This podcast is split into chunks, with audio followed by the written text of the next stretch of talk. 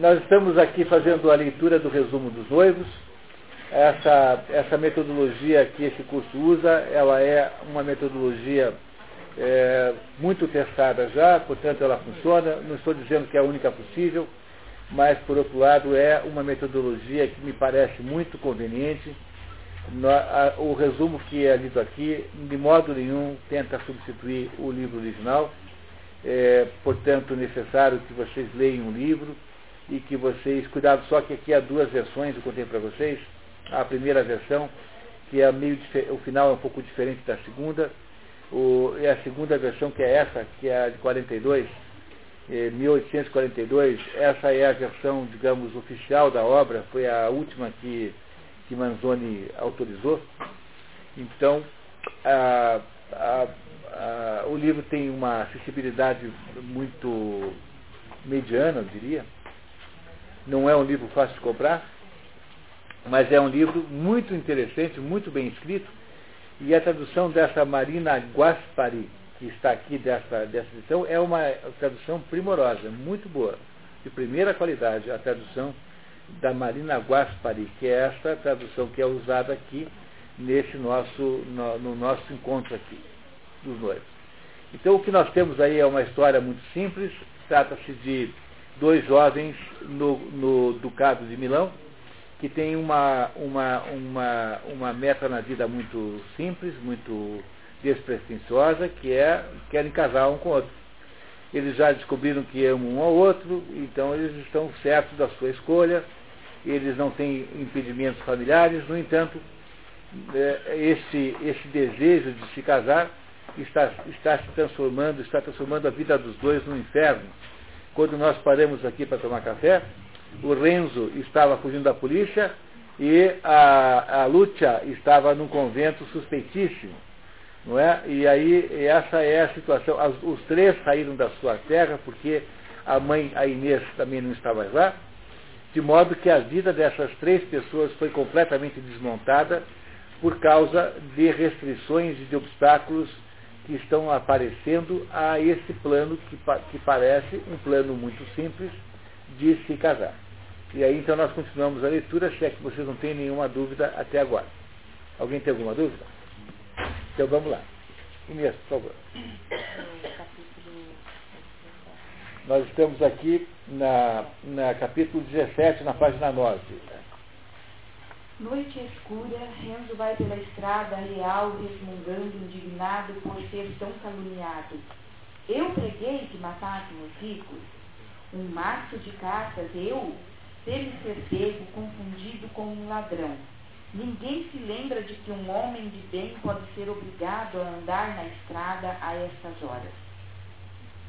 Chega às margens do rio e vê do outro lado a nódoa esbranquiçada que julga ser Bérgamo para esperar a alvorada, Renzo refugia-se numa casinola abandonada numa cama que a providência lhe preparara e medita. E aqui, antes disso, queria lembrar só que aqui um momento muito importante no conteúdo da obra.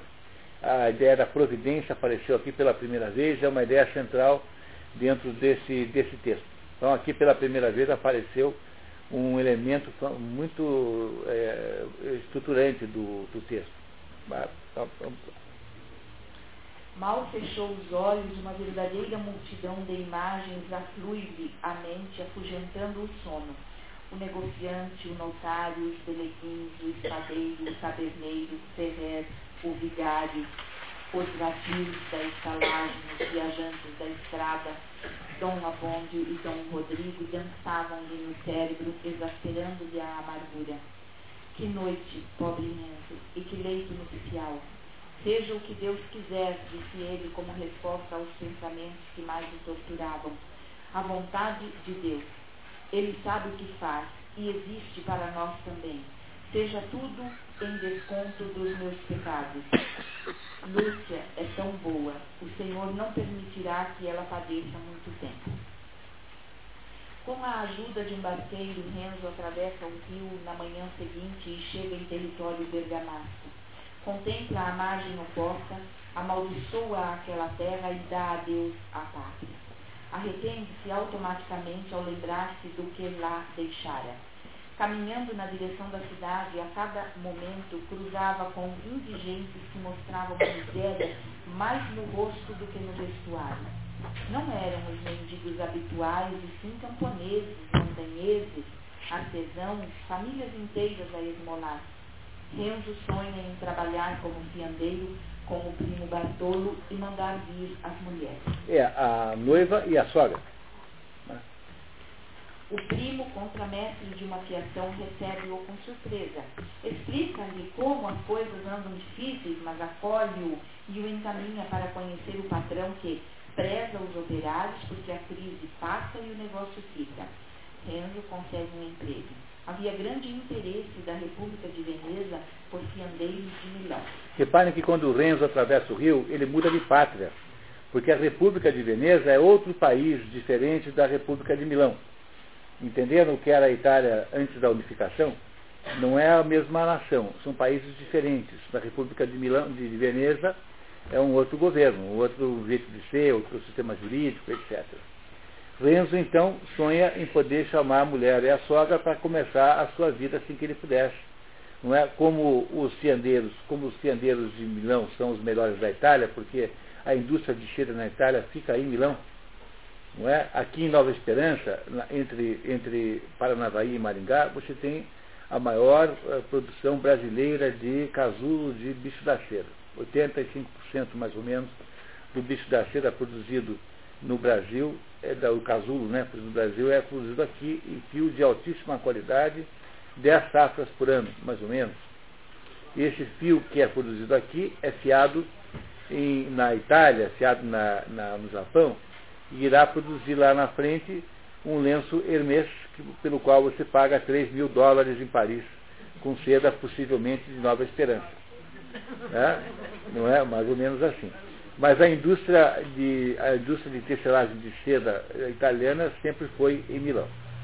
E aí então temos uma situação né, em que o Renzo agora parece que vai poder concentrar um pouquinho a vida, está trabalhando lá, e agora o problema parece ser só de chamar as mulheres, né? Esperar que ele ganhe algum dinheiro para chamar as mulheres e começar a vida fora da pátria. Já que por causa da perseguição àquele casamento, Renzo e Lúcia tiveram que se expatriar, o que parece uma coisa absurda, não é? Porque afinal de contas, o que, é que eles só queriam fazer? Casar, não é? Continuamos, por favor. Capítulo 18.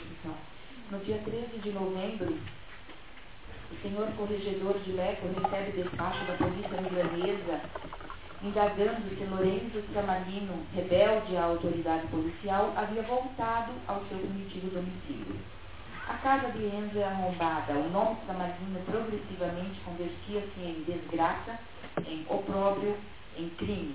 Na aldeia, no entanto, a maioria persuadiu-se de que se tratava de outro ardil do senhor Rodrigo. É, na própria cidade ninguém levou muito a sério aquilo, porque conheciam a figura lá do Rodrigo, né? No entanto, a situação, digamos, civil desse Enzo, Lorenzo Travaglini é muito ruim, porque agora ele é réu, né? ele agora está sendo perseguido como malfeitor. Não, é? não foi caro, saiu caro, né? essa história toda do casamento. Né? Vamos lá.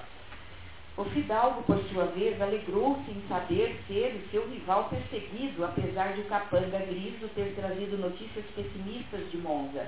Lúcia vivia asilada no mosteiro sob a proteção da tal senhora. Além disso, o conde Atílio maquinava em Milão a perseguição do único aliado das fugitivas, o frei Cristóvão. Rodrigo julgava-se mais do que nunca no direito de reaver a moça, que agora era, afinal de contas, um bem de rebelde. É, que não tem direito a ter nada, muito menos a moça.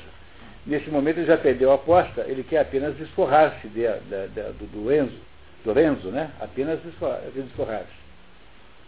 Circula finalmente pelo povoado a notícia de que Frei Cristóvão, por ordem do padre provincial, deixaria o convento de Pescarêmico e iria transferido para Rimini. Rimini. Rimini com esta notícia vem a do regresso inesperado de Dona Inês, que, com Lúcia, recebera no convento pelo Capuchinho as notícias das desventuras de Renzo em Milão e da fuga para a segurança de Bergamo. A, a Dona Inês, sozinha, sai do convento e volta para Lecco. Chegando em Leco, Dona Inês se desespera ao saber da transferência do frade. Não tem mais amigos agora. Capítulo 19, neste capítulo, o narrador nos conta como o tio do conde Atílio, envenenado pelo sobrinho, havia convencido o padre provincial dos capuchinhos a remover o frei Cristóvão de Leco, acusando-o sutilmente de proteger o organizador das arruaças de Milão. Como contei para vocês, né? Quer dizer, um capuchinho não está submetido ao bispo, está submetido ao provincial, a uma espécie de autoridade intra-ordem. Não é? Você não, o bispo não consegue, eh, não tem ação política sobre ele, porque as ordens são autônomas dentro do contexto, do contexto católico. Não é? Continuando.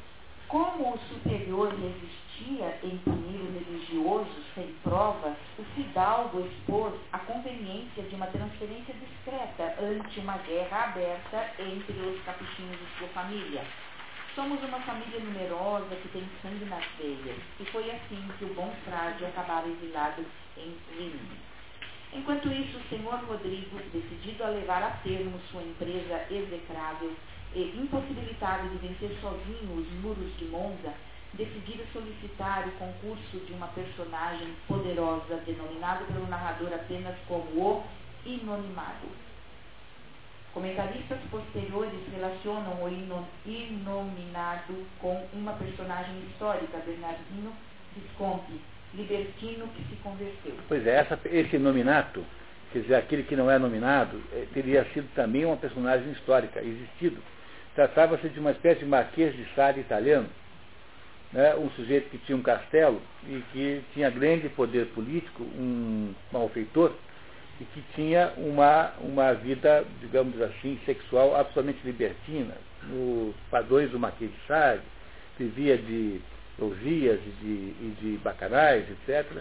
E é esse sujeito a quem o Rodrigo vai pedir ajuda para sequestrar, ou melhor, raptar, né, a, a, a monja de Monza. Vai lá pedir ajuda a este homem, que teria de fato existido. E vamos ver o que acontece então.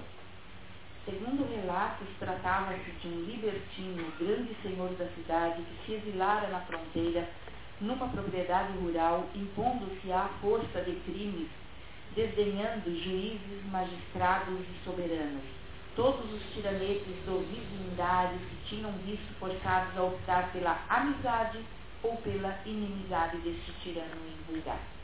Rodrigo, que julgava perigoso ter inimizade com aquele homem, cobre a cavalo as sete milhas que medeavam entre seus castelos e vai pedindo ajuda. Isso aí dá 17, dá, dá 12 quilômetros, mais ou menos. Mais ou menos, tá. Rodrigo chega ao castelo do Inominado, isolado na fronteira e tão protegido que ali nunca se havia visto esbirro nenhum, nem vivo nem morto. A polícia nunca entrou lá, para ter uma ideia. O castelo, o, castelo... o castelão, alto e moreno, com 60 anos, houve o fidalgo que vinha pedir conselho e auxílio. Encontrava-se numa situação difícil que lhe afetava a honra Lembrara-se então de que soara talvez o momento exato para a retribuição prometida. O inominado que desgostava especialmente de Frei Cristóvão consente no pedido e despede o fidalgo dizendo em breve sereis avisados do que tendes a fazer. Ou seja, esse nominado, como um chefe mafioso, não é uma coisa de massa isso, de você pedir lá para o chefão uma proteção? Então esse nominado promete ao Rodrigo que irá é, raptar para ele a moça é, contra, contra favores, né? ou seja, uma atitude tipicamente de, de máfia. É? Depois que o fidalgo cai, o inominado que tinha, às vezes, a sensação de uma solidão aterradora, reflete na sua vida de crime e na morte. A morte que o apavorava aparecia sozinha, nascia no íntimo. Talvez ainda estivesse longe, mas de minuto a minuto avançava um passo.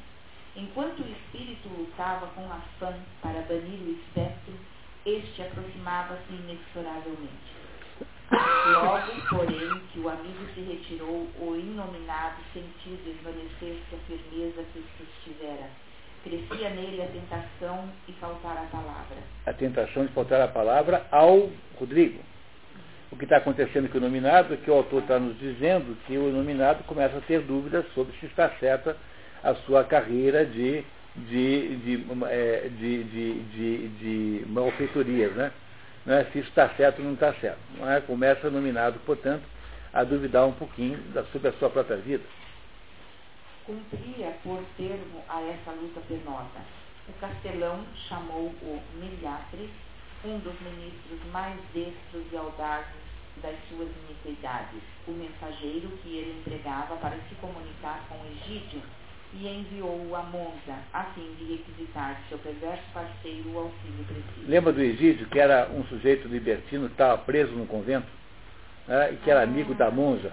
Né? É. Então, ele agora, o, esse, esse nominado tem lá um contato dentro do convento, que é o Egídio que é outro libertino, outro pervertido. Assim. Desta vez o rápido, com a ajuda da atormentada Gertrude, chantageada pelo acelerado Egídio, funcionaria. Mandada pela senhora de Monza ao convento dos capuchos, sozinha convocar certo monge, Lúcia, que nunca mais pusera os pés na rua, foi agarrada no caminho pelo sicário Miliatre, que a amordaçou e a levou numa carruagem para o inominado, embrenhando-se no bosque a galope. A moça desmaia no caminho. Então, a situação da Lúcia não, não podia ficar pior, porque agora ela não tem mais a monja de Monza, mas agora ela tem o inominado, que é o, o Marquês de Sade em pessoa. Né? Não parece que está piorando a situação da Lúcia? Tá. Viu como dava piorar a vida da moça? Muito bem. Os sicários do inominado estão compadecidos de Lúcia. O libertino, atormentado por culpas, resolve que não a quer em casa e a entrega aos cuidados de uma velha criada. Ameaça mandar chamar Rodrigo imediatamente, mas recua. Algum demônio a protege? Um demônio ou um anjo? Mais tarde, o inominado encontra Lúcia encolhida num canto no quarto da velha criada ele quer saber se ela estava sendo bem tratada. A moça implora misericórdia e pede, pelo amor de Deus, para ser libertada. Deixada a sós com a criada, Lúcia tenta, mas não obtém dela informações sobre aquele senhor. Enquanto sua carcereira dorme, Lúcia pede ajuda a Nossa Senhora, prometendo-lhe renunciar a seu renzo e dedicar a ela sua virgindade. Quer dizer, ela não sabe quem é aquela pessoa que a raptou. Mas ela faz aí um negócio com Nossa Senhora dizendo o seguinte, se eu sair dessa, eu não me caso com ninguém mais, vou ficar virgem e dedicarei a minha virgindade a, a, a Jesus. Né? Portanto, eu não, não renunciarei ao casamento. É isso que ela, que ela faz. Muito bem.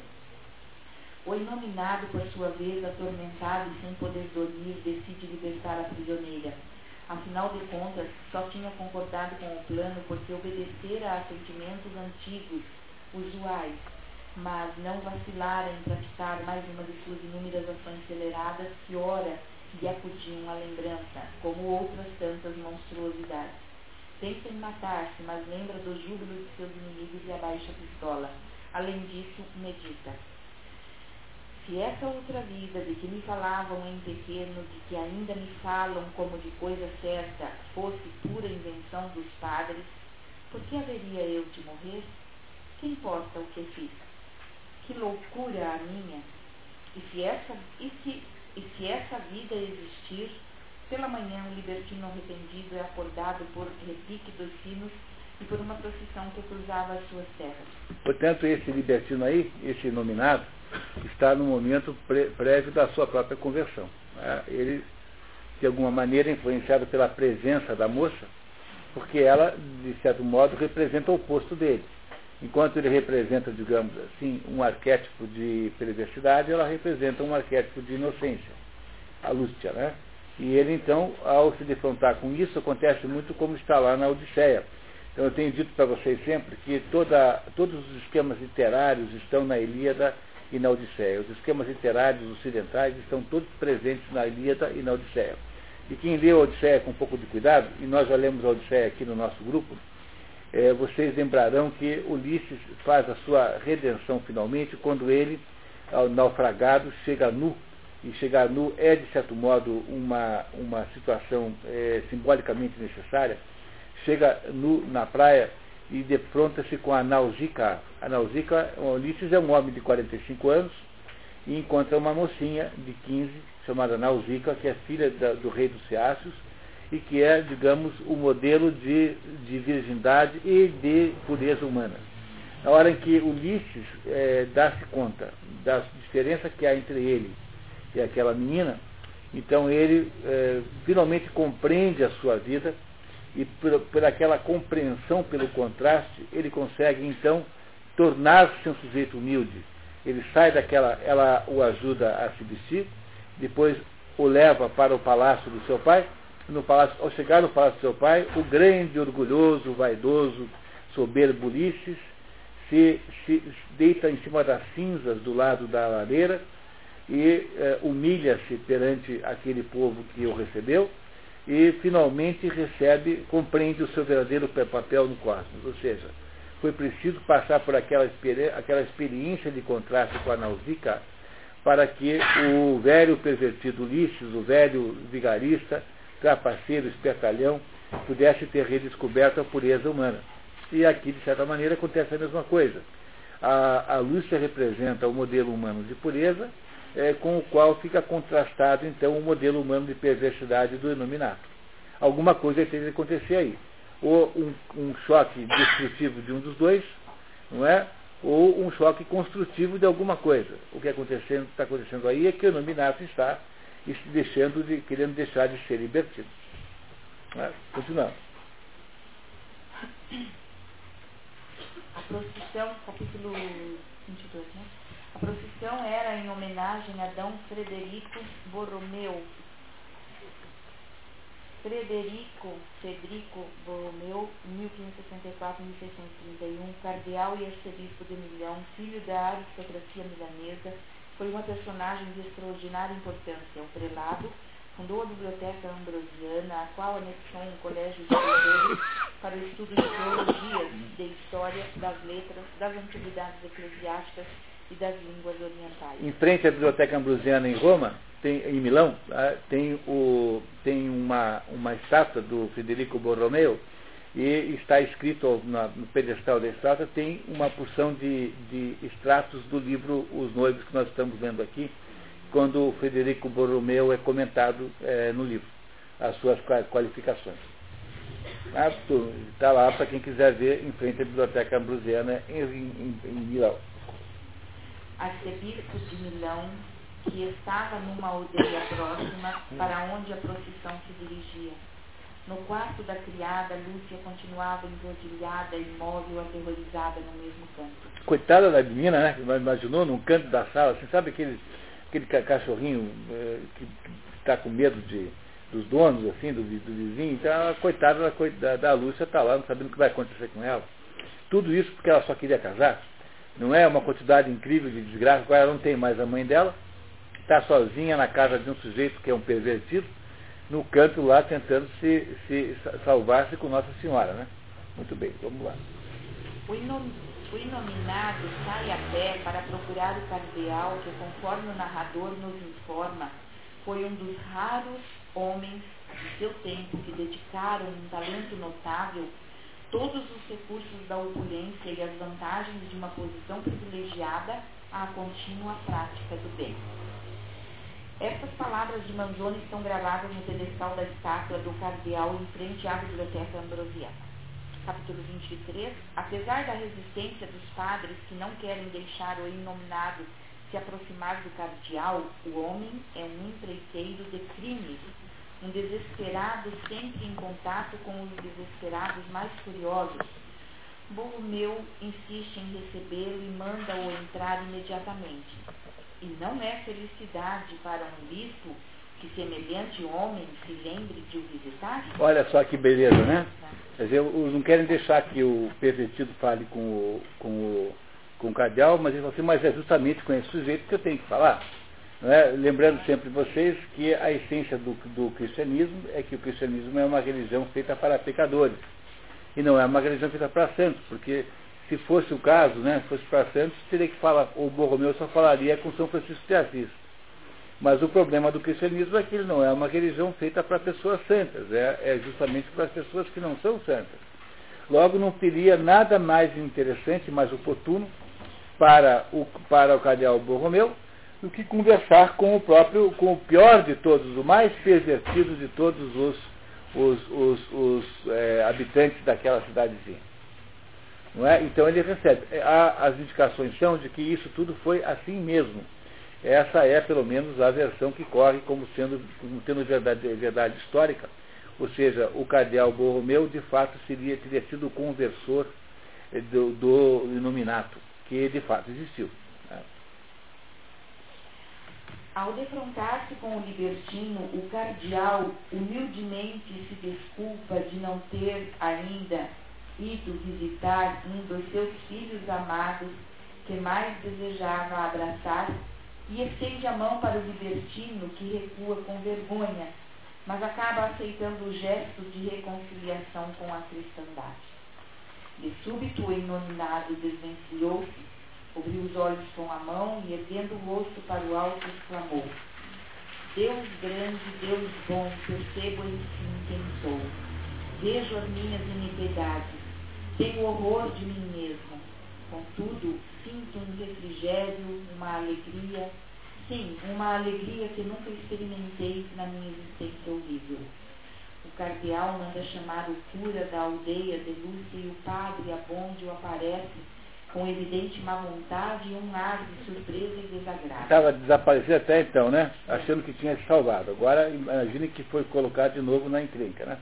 Recebe a notícia de que Lúcia Mondella havia sido encontrada e que ele deveria seguir com o castelão para buscá-la, acompanhados da mulher do alfaiate.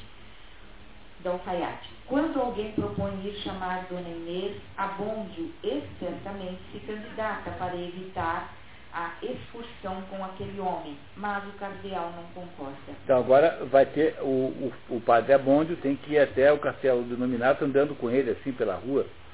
Não é, não é coisa, a última coisa que ele queria na vida. Né? Uhum. Né? Na praça já se espalhara a notícia da conversão prodigiosa. Ao ver o inominado, centenas de vozes murmuraram: Deus o abençoe. No caminho para o castelo do Libertino, o padre Abondio pensa no senhor Rodrigo. Poderia subir ao paraíso de carro se prefere descer ao inferno cocheando. Em seus pensamentos está inconformado com aquela tarefa. Se este virou santarrão, por que não a trouxe de uma vez? Sinto muito, mas essa menina veio ao mundo para meu mal. a insólita comitiva composta por Libertino, padre e mulher do alfaiate chega ao infame castelo. Imaginem a cena como deve ter sido de ver os três andando, estão a pé, né? Os três indo na direção do castelo de terrores, ao castelo do Marquês de Sade. Né? Muito bem. Lúcia assusta-se ao ver o padre Abondio e a boa aldeã que o acompanhava. A comitiva, agora aumentada por Lúcia, volta para a aldeia sob os olhares atônitos dos sicários, já que a notícia da conversão ainda não chegara ao castelo.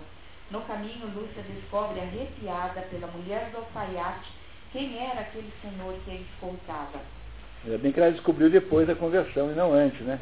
Né? É. Levou uma sorte danada, né? Tá, tá certo. Passam pela mente do cura as reflexões mais sombrias e, uma vez tendo deixado Lúcia na casa da aldeã, apanha seu bordão e encaminha-se a passos largos para sua aldeia. Lúcia, após tomar um caldo, relembra aquela noite de angústias e dá-se conta do voto que a condenaria a uma vida de renúncias.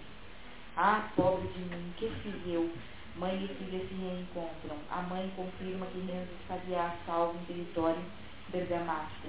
O cardeal procura Lúcia na casa dos aldeões e Inês aproveita para me contar que o Cúria não havia cumprido suas obrigações eclesiásticas. Pronto, aí deram para o cardeal Borromeu, Francisco Borromeu, a ficha, Federico Borromeu, né? É. A ficha do Dom Abondio.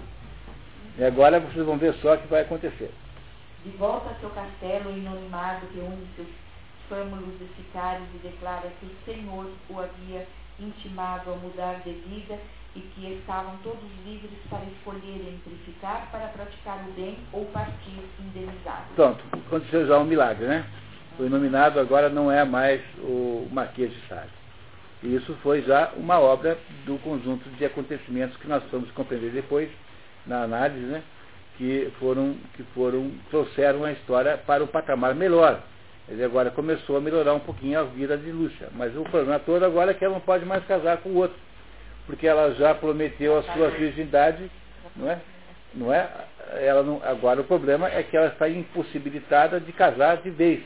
Porque o casamento, então, não se realizará de modo nenhum. Né? A, a partir dessa situação que está aqui. Muito bem, continuando.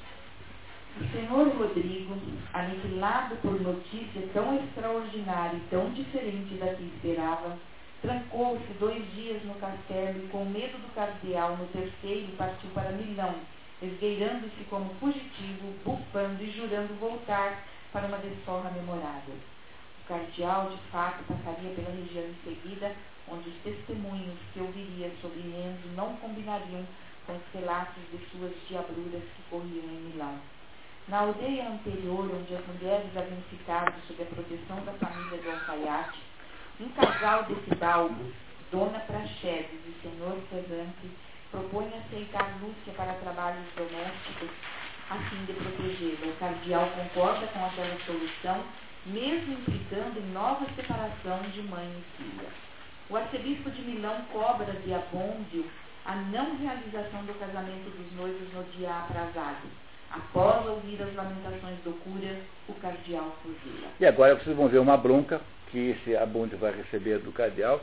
Eu, se recebesse 10% dessa bronca, eu me ficava debaixo da mesa, não levantava, não, não saía nunca mais debaixo da mesa. Né? Mais ou menos. Né? Então, reparem que, que interessantíssimo. Né? O, o cardeal Borromeu dando uma bronca no Abunde. Quando o Senhor se apresentou à igreja para assumir este ministério, ela garantiu-lhe, porventura, a vida? Que seria da igreja se a sua linguagem, Senhor cura, fosse a de todos os seus confrades? Onde estaria ela se surgisse no mundo com tais doutrinas? Cabisbaixo, transido de medo como um pinto nas garras do falcão, Dom Abôndio sentia-se transportado para uma região desconhecida, para uma atmosfera que nunca respirara. Admitiu, pois, com submissão aceitada. É possível que eu não tenha razão, Monsenhor Ilustríssimo. Desde que não se deve prezar a vida, nada me resta dizer. Mas a quem lida com o que tem a força e desconhece a razão, não adianta intrepidez. Ignora acaso que sofrer esta justiça é a nossa vitória? Quem exige que o Senhor vença a força pela força?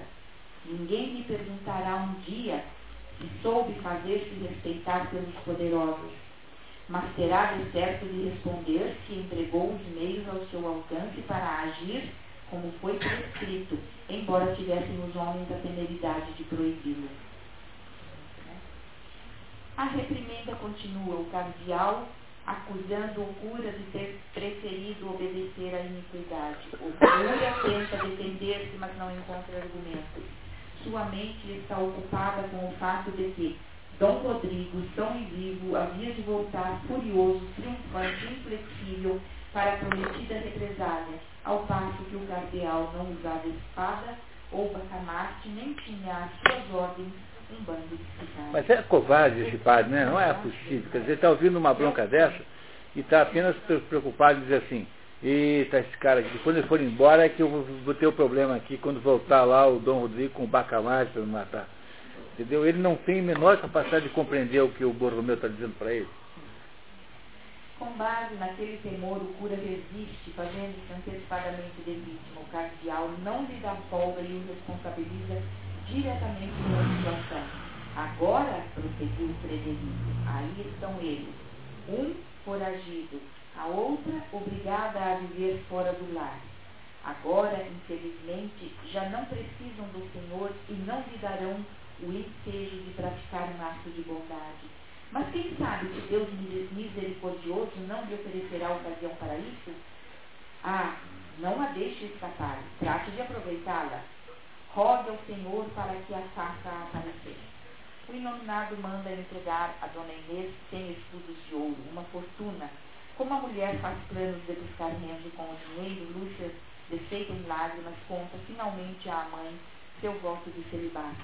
Inês ouve estupefata, consternada. Lúcia pede à mãe que conte o fato a Renzo e lhe mande metade do dinheiro.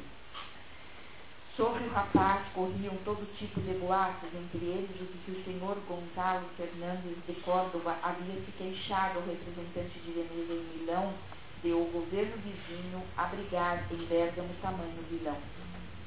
Não se creia, porém, que o senhor Gonzalo se empenhasse deveras em vingar no pobre fiandeiro montanhês a afronta ao seu rei mouro agrilhoado. O nobre senhor tinha mais em que pensar só fortuitamente o fio do destino do nosso humilde Campônio se entretece na trama de acontecimentos grandiosos. A situação agora tem o seguinte impasse. O Renzo não pode voltar porque será preso. É, a sua, a sua, o seu esconderijo em, no, no, no, no, Ducado de Veneza está a perigo porque o Ducado de Milão está fazendo gestões diplomáticas para persegui-lo lá. A moça não pode casar porque fez voto de, de, de, de virgindade, de castidade. Logo, o que tem de bom é que eles têm agora sem, sem moedas, né, sem dinheiros lá, muito valiosos. Mas eles não têm ainda, não conseguiram ainda que o Rodrigo parasse de persegui-los. Mas será que vai melhorar? O que será que vai acontecer? Inês, por favor. O narrador, nesta altura, esclarece a razão dos conflitos que abalavam a região estavam ligados à sucessão do duque Vicente Gonzaga em Mantua. Sem herdeiros, o ducado era disputado por várias partes. Pretendentes ao ducado de Mantua eram basicamente os franceses, Carlos de Nevers e o duque de Savoia, Carlos Emanuel, apoiado pelo Habsburgo Sacro Império e pelo ducado de Milão, a quem estava aliado e no embrólio estava o governo de Milão. O senhor Gonzalo Fernandes de Córdoba, evidentemente, não tardou a esquecer o íntimo rebelde. Esse Gonzalo Fernandes de Córdoba é o governador do Ducado de Milão, lembra? Tá. Ele é o representante de Felipe IV lá em Milão. Não é?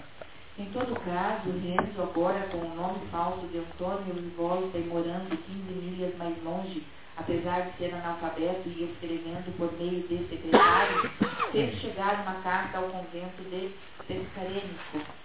Como resposta, Inês enviou-lhe por mensageiro de confiança as 50 moedas de ouro do inominado e as razões pelas quais ele deveria resignar-se a renunciar ao casamento projetado. Estupefato e furioso, manda dizer que nunca desistiria do que era todo o seu bem e que não tocaria o dinheiro. Lúcia, por sua vez, rezava para que Renzo esquecesse, mas toda vez que Dona Praxedes, envenenada pelos boatos, o injuriava, ela o defendia.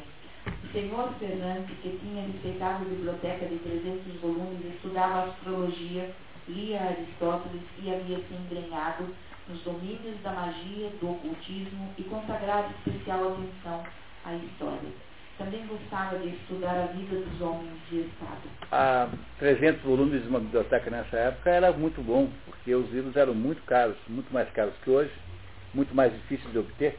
Logo, 300 volumes não parece muito para uma biblioteca moderna, mas era muito para uma biblioteca da época. Esse ferrante na casa de quem, então, portanto, a Lúcia está hospedada, é um homem culto para a época, mais ou menos isso que nós estamos ouvindo aqui do autor. Depois da sedição do dia de São Martinho, o pão voltara a Milão farto e barato, mas com as facilidades o povo começou a estocar trigo com tal sofreguidão que um edito do grão chanceler proibiu com rigor aquisições superiores ao consumo de dois dias.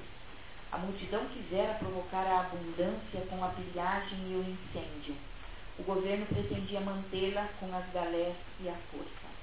Quando os estoques realmente baixaram, vitimados pela tarifa forçada e irreal, reapareceu a carestia agravada pelas medidas que haviam pretendido atenuá-la. A miséria se generalizara e com ela a disseminação de doenças. Doentes foram amontoados no lazareto, sofrendo até mesmo da falta de água pura. A estiagem forte calor extemporâneo acrescentava-se à depressão moral que roía esses, esses desgraçados. O número diário de mortos excedia uma centena. Fatos a que se dá o título de história intervieram. entre as tropas alemãs do exército imperial que passariam pela região para assediar o Monferrato, lavrar, lavrava a peste. Monferrato, região dominada por Mantua, que as forças imperiais do Sacro Império e dos Condottier aliados resolvem ocupar. O governador Gonzalo Fernandes de Córdoba desprezou os avisos e cedeu o direito de passagem às tropas imperiais. 28 mil infantes e 7 mil cavaleiros cruzaram durante oito dias o ducado de Milão, saqueando tudo e violentando tudo. E são os amigos, hein? São os, os, os aliados, hein? Desenterravam-se os objetos preciosos, roubava-se o gado, até nas montanhas, e não se poupavam pancadas aos nativos abascados, enquanto estes não apontassem o esconderijo de seus tesouros. A turba diabólica chega à região de Lima. O narrador nos conta que quem não viu Dom Afonso no dia em que se divulgou a notícia da chegada iminente dos imperiais, nunca saberá o que é perplexidade interior. Ou seja, o, bom, o Dom Abondio, né, ficou, se, se, ele já era covarde antes, então imagine a, o comportamento desse homem frente ao advento de um exército selvagem como esse, né, que está só passando pelo país para atacar o vizinho. Não é? Só para que vocês tenham um registro disso, essa, o Império Sacro Germânico, né, Sacro Germânico Romano, que é o império que tenta, depois da experiência de Carlos Magno, tenta substituir o Império Romano, ele persistirá até o início, até a gestão de Napoleão como imperador. Se é Napoleão Bonaparte em 1800 e alguma coisa, assim, logo no início do século, que, portanto, 200 anos na frente ainda, que finalmente extingue o Império Sacro Germânico Romano. Sacro Germânico Romano, que é esse aqui que faz essa incursão eh, que desastrosa pelas terras de Leco. Não é? Sobretudo pelas terras do Dom Abondio. Vamos ver então. O padre implora inutilmente ajuda a gente em fuga. Perpétua, mais realista, enterra o dinheiro e os talheres sob a figueira prepara um cesto cheio de comestíveis, apanha o breviário e propõe seguir com os retirantes, mas chega Dona Inês, que prefere pedir abrigo ao inominado. inominado. De fato, o convertido inspecionava pessoalmente os preparativos dentro e fora do castelo, acolhendo os que chegavam, dando ordens, confortando a todos com sua presença. Os fugitivos passaram quase um mês no castelo do inominado, num movimento constante e companhia numerosa. Dom Abonde, por sua vez, vivia em contínuo sobressalto, pronto a acolher os boatos mais apavorantes. Quando acabou o trânsito das forças imperiais, os refugiados do castelo regressaram aos seus lares para encontrarem a própria calamidade da destruição e do saque. Vários objetos da casa paroquial, segundo Perpétua, teriam sido vistos espalhados por outras casas da aldeia. Então, o saque não é só das tropas, das pessoas que estão morando ali, mas como dos vizinhos aos vizinhos.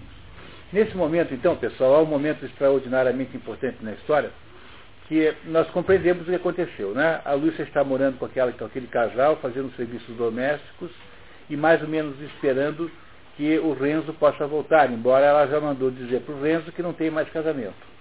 O Renzo está escondido com nome falso lá em Bergamo, porque ele está sendo assediado pela justiça, já que o, o, o, o governo de, de Milão está pedindo uma, como se fosse a extradição dele para, para, para, para Milão.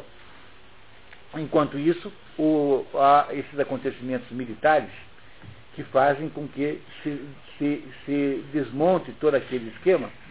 E aí acontecerá agora uma coisa extraordinária, é, que basicamente notabilizou esse livro para sempre, que é o advento da peste. Houve aí, historicamente, uma peste trazida pelas tropas que passaram por ali, pelo Ducado de Milão, e a descrição dessa peste é uma das coisas mais impressionantes que você possa ler, porque é uma descrição minuciosa, foi feita uma pesquisa histórica muito boa, as bases que são a, a, a, os, os, os, digamos, os elementos é, que foram aí transpostos são elementos com muita, com muita legitimação por documentos, e há entre os, os relatos aqui da peste, há um determinado relato que é de uma tristeza sem par, uma das coisas mais tristes que eu vi na minha vida, comovente, horrível, uh, uh, só perdendo esse relato. Acho que não, esse relato aqui é melhor do que o relato da peste do Robert Camus, do livro A Peste. Esse aqui é superior. Portanto, é o mais, o mais realista relato dos efeitos de uma peste que alguém já escreveu. E este novo acontecimento mudará completamente o destino das coisas. Reparem que coisa interessante. capítulo 31. Na esteira da passagem do exército imperial começaram a aparecer cadáveres sem que o Tribunal Sanitário de Milão tenha tomado providências. No dia 14 de novembro, médicos encarregados da saúde pública expõem ao governador Ambrosio Spínola, sucessor do senhor Gonzalo, que havia deixado o cargo sob insultos e pedradas, suas preocupações com os cadáveres pela região. É, o Gonzalo caiu por causa da crise do trigo, né? por aquelas rebeliões e tal. O novo governador, no entanto, apenas lamenta o quadro e, dias depois, em 18 de novembro, apesar do risco das aglomerações, promulga edito ordenando festejos públicos pelo nascimento do infante Carlos, filho del rei Filipe IV. Em fins de novembro, um soldado italiano serviço da Espanha traz a peste a Milão. Aos poucos, a enfermidade se espalha. A peste que o Tribunal Sanitário se empenhara em manter à distância entrara com as hordas imperiais para invadir e despovoar não só o território milanês, como boa parte da Itália. O cardeal Frederico Borromeu, apesar de temer o contágio coletivo, pressionado pelos fiéis, permite que as relíquias de São Carlos permaneçam expostas durante oito dias no altar Rosa do Duomo. Belíssima catedral milanesa que na época ainda não tinha a aparência moderna. Ainda não estava completa. Né? Uma das igrejas mais bonitas que você possa conceber na vida. Tem quase pouca coisa tão bonita quanto aquilo. Né? O Duomo de Milão trazidas por procissão que partiria ao alvorecer do dia 11 de junho. O ritual acabou não sendo de grande valia. No dia seguinte, porém, quando ainda reinava a confiança, ou melhor, uma fé exaltada, na eficácia dessa piedosa romaria, as mortes recrudesceram em tal proporção que só era possível atribuir esse acréscimo imprevisto à procissão da véspera. A partir desse dia, a fúria do contágio exacerbou-se. Dentro em pouco não havia lar que não fosse atingido e a população do Lazareto aumentou de 2 mil para 12 mil doentes. Em 4 de julho, o número de mortos elevou-se diariamente a mais de 500, subindo mais tarde a 1.200, 1.500 e 3.500, se quisermos dar, dar crédito a Alexandre Tadino. Alexandre Zadina é um historiador da peste de Milão. Com o recrudescimento da epidemia era preciso manter, substituir, aumentar todos os dias o pessoal. Os monastes, pessoal pago por mês, do alemão monat. Monat. monat é mês em alemão, monat é quem recebe por mês. Os, mon, os monastes recrutados no estrangeiro para as tarefas mais repelentes os batedores para preceder as carroças carregadas de cadáveres e comissários para fiscalizar os dois primeiros. Além disso, era necessário fornecer ao lazareto médicos, medicamentos, cirurgiões, instrumentos e vídeos. A gente, a gente não tem ideia do que possa ser uma coisa dessa, né? Porque a gente nunca mais viveu isso, mas no Brasil, quando houve a gripe espanhola, ah, os acontecimentos foram muito parecidos com isso eh, houve, entre outras coisas, né, os, os, doentes, os moribundos eram colocados nas calçadas e eram mortos a pauladas pelos carregadores de cadáveres. Isso no Brasil, no século XX.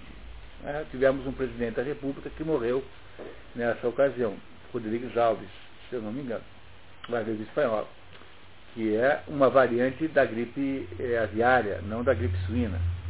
Uma variante da gripe aviária, uma coisa de uma de uma, uma, uma letalidade extraordinária. Nós não sabemos o que é isso. As pessoas todas contaminadas, morrendo assim como moscas. Você deixa de. Todas as, todas as, as, as mínimas delicadezas humanas desaparecem, todos os respeitos, todas as considerações, tudo desaparece da noite para o dia. Tudo há uma coisificação geral das pessoas.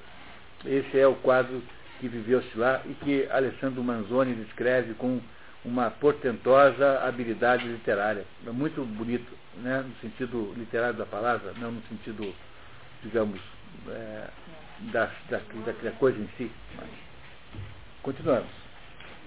Os corpos permaneciam insepultos. Malfeitores aproveitavam-se da confusão geral para praticar extorsões e rapinas.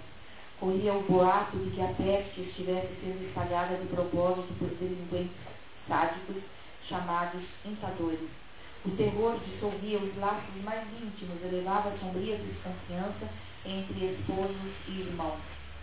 Dom Borromeu distribui comida para milhares de pessoas e sacrifica a vida de dezenas de religiosos na luta contra a epidemia. O Dom Labondio, né, não, não teria sido capaz de nem pensar numa coisa dessa, né? Certa noite, em fins de agosto, quando o contágio chega ao auge, Dom Rodrigo regressava ao seu domicílio em Milão, escoltado pelo Griso, um dos poucos servidores que a epidemia lhe poupara. Acabava de deixar um grupo de amigos, companheiros de orgias.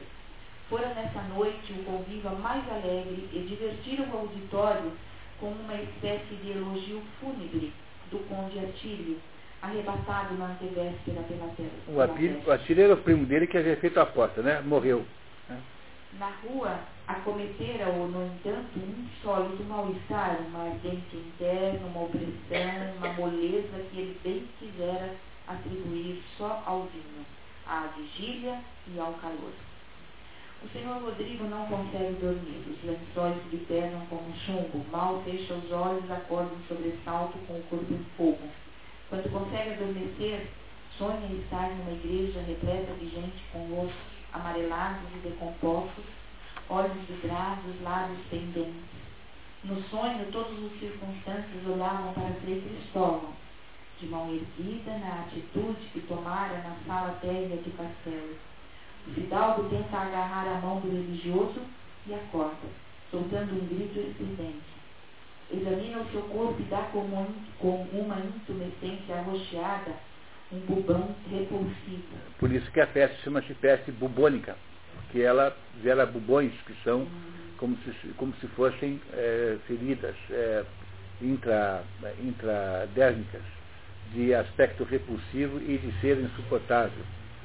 É, daí o nome peste bubônica. Manda Grisio buscar o cirurgião prego. Prego.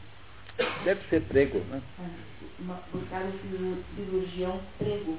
Mas Grisio busca, na verdade, dois monastes que o imobilizam enquanto o sicário arromba o corpo.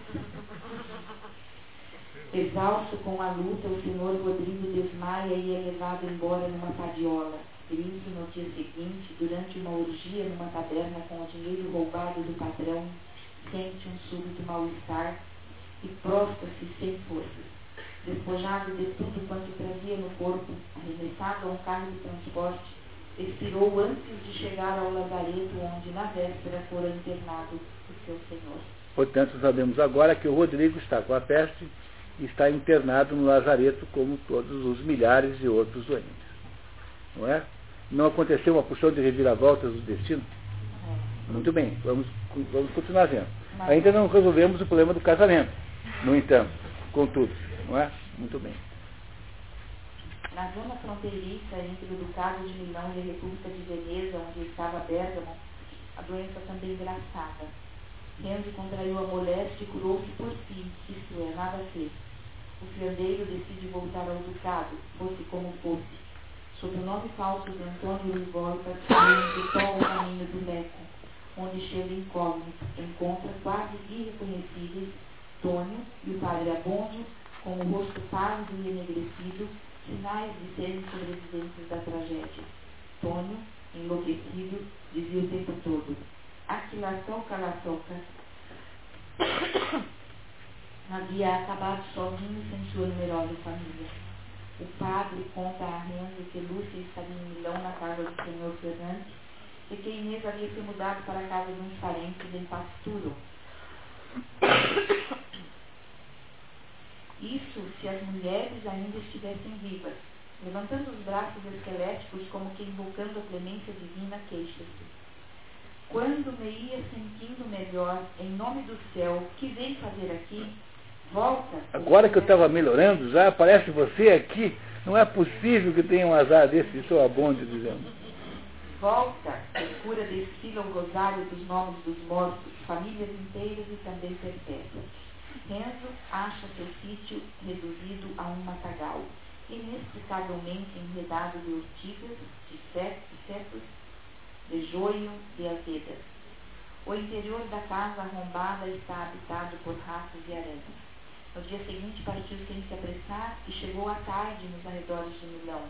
Ao amanhecer, entraria na cidade e contava iniciar logo as pesquisas para descobrir o paradeiro dele. Renzo encontra Milão devastada.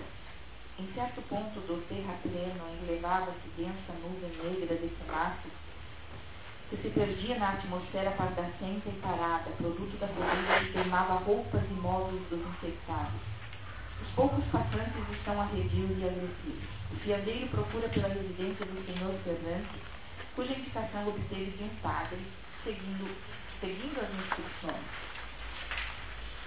Viu-se de fato um quarteirão que lembrava uma cidade de criaturas vivas, mas em que estado? Fechadas, pregadas ou assinaladas com cruzes as portas de todas as casas, exceto as dos prédios desabitados. Por toda parte, trapos repelentes manchados de pus, excrementos mal cheirosos, roupa de cama arremessada pelas janelas, cadáveres de pessoas ceifadas de improviso pela peste, corpos depositados na rua à espera da passagem dos carros de transporte, caídos dos próprios carros ou atirados simplesmente pela janela, que a calamidade embrutecera as almas, obliterando todo sentimento piedoso, toda consideração social. Um silêncio de morte estabelecera-se na cidade, quebrado apenas pelo rumor dos carros fúnebres, pelos berros dos monastes, por gritos frenéticos ou gemidos de enfermos.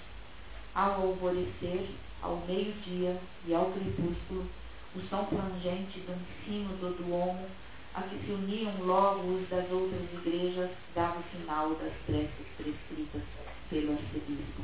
O próximo trecho é de uma tristeza profunda, é uma das cenas descritas lá na desgraça da peste. É muito triste, de verdade.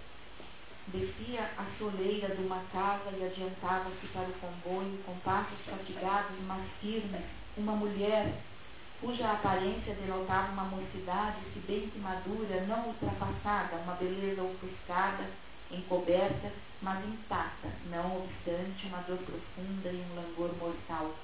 A beleza, ao mesmo tempo delicada e majestosa, que fulge no sangue lombardo.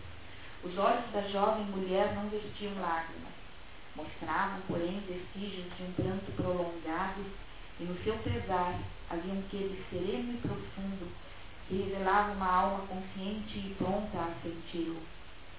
Nem só o seu aspecto lhe valera, entre tantas misérias, essa atenção compassiva, nem só ele lhe avivava a piedade embotada, amortecida nas almas. É que ela trazia, sentada nos braços, uma menina de uns nove anos, morta, mas lenta empeada e envolta num vestidinho imaculado, como se as mãos maternas a tivessem preparado para uma festa, prometida havia muito como um prêmio. A mãozinha, alta como cera, pendia, inerte. A cabecinha pousara-se em atitude que não era a do sono tranquilo no ombro da mãe. Que era a mãe bem o indicavam não só a semelhança das duas fisionomias, como o que se podia ler na que ainda exprimiam sentimentos. Um sórdido monaco aproximou-se para pegar a pequena com um insólito respeito e uma hesitação involuntária. Não, disse a moça, recuando, sem mostrar irritação nem desprezo. Não a toque agora. Eu mesma a deitarei no carro. Tome, acrescentou, entregando ao monaco uma bolsa. Prometa que não lhe tirará nem deixará que lhe tire um fio sequer e que a sepultará assim. A mãe beijou-a na testa, ajeitou-a como se a deitasse na cama, cobriu-a com um lençol e disse: Adeus, Cecília. Descansa em paz. Logo à noite estaremos contigo. Entretanto, resta por nós.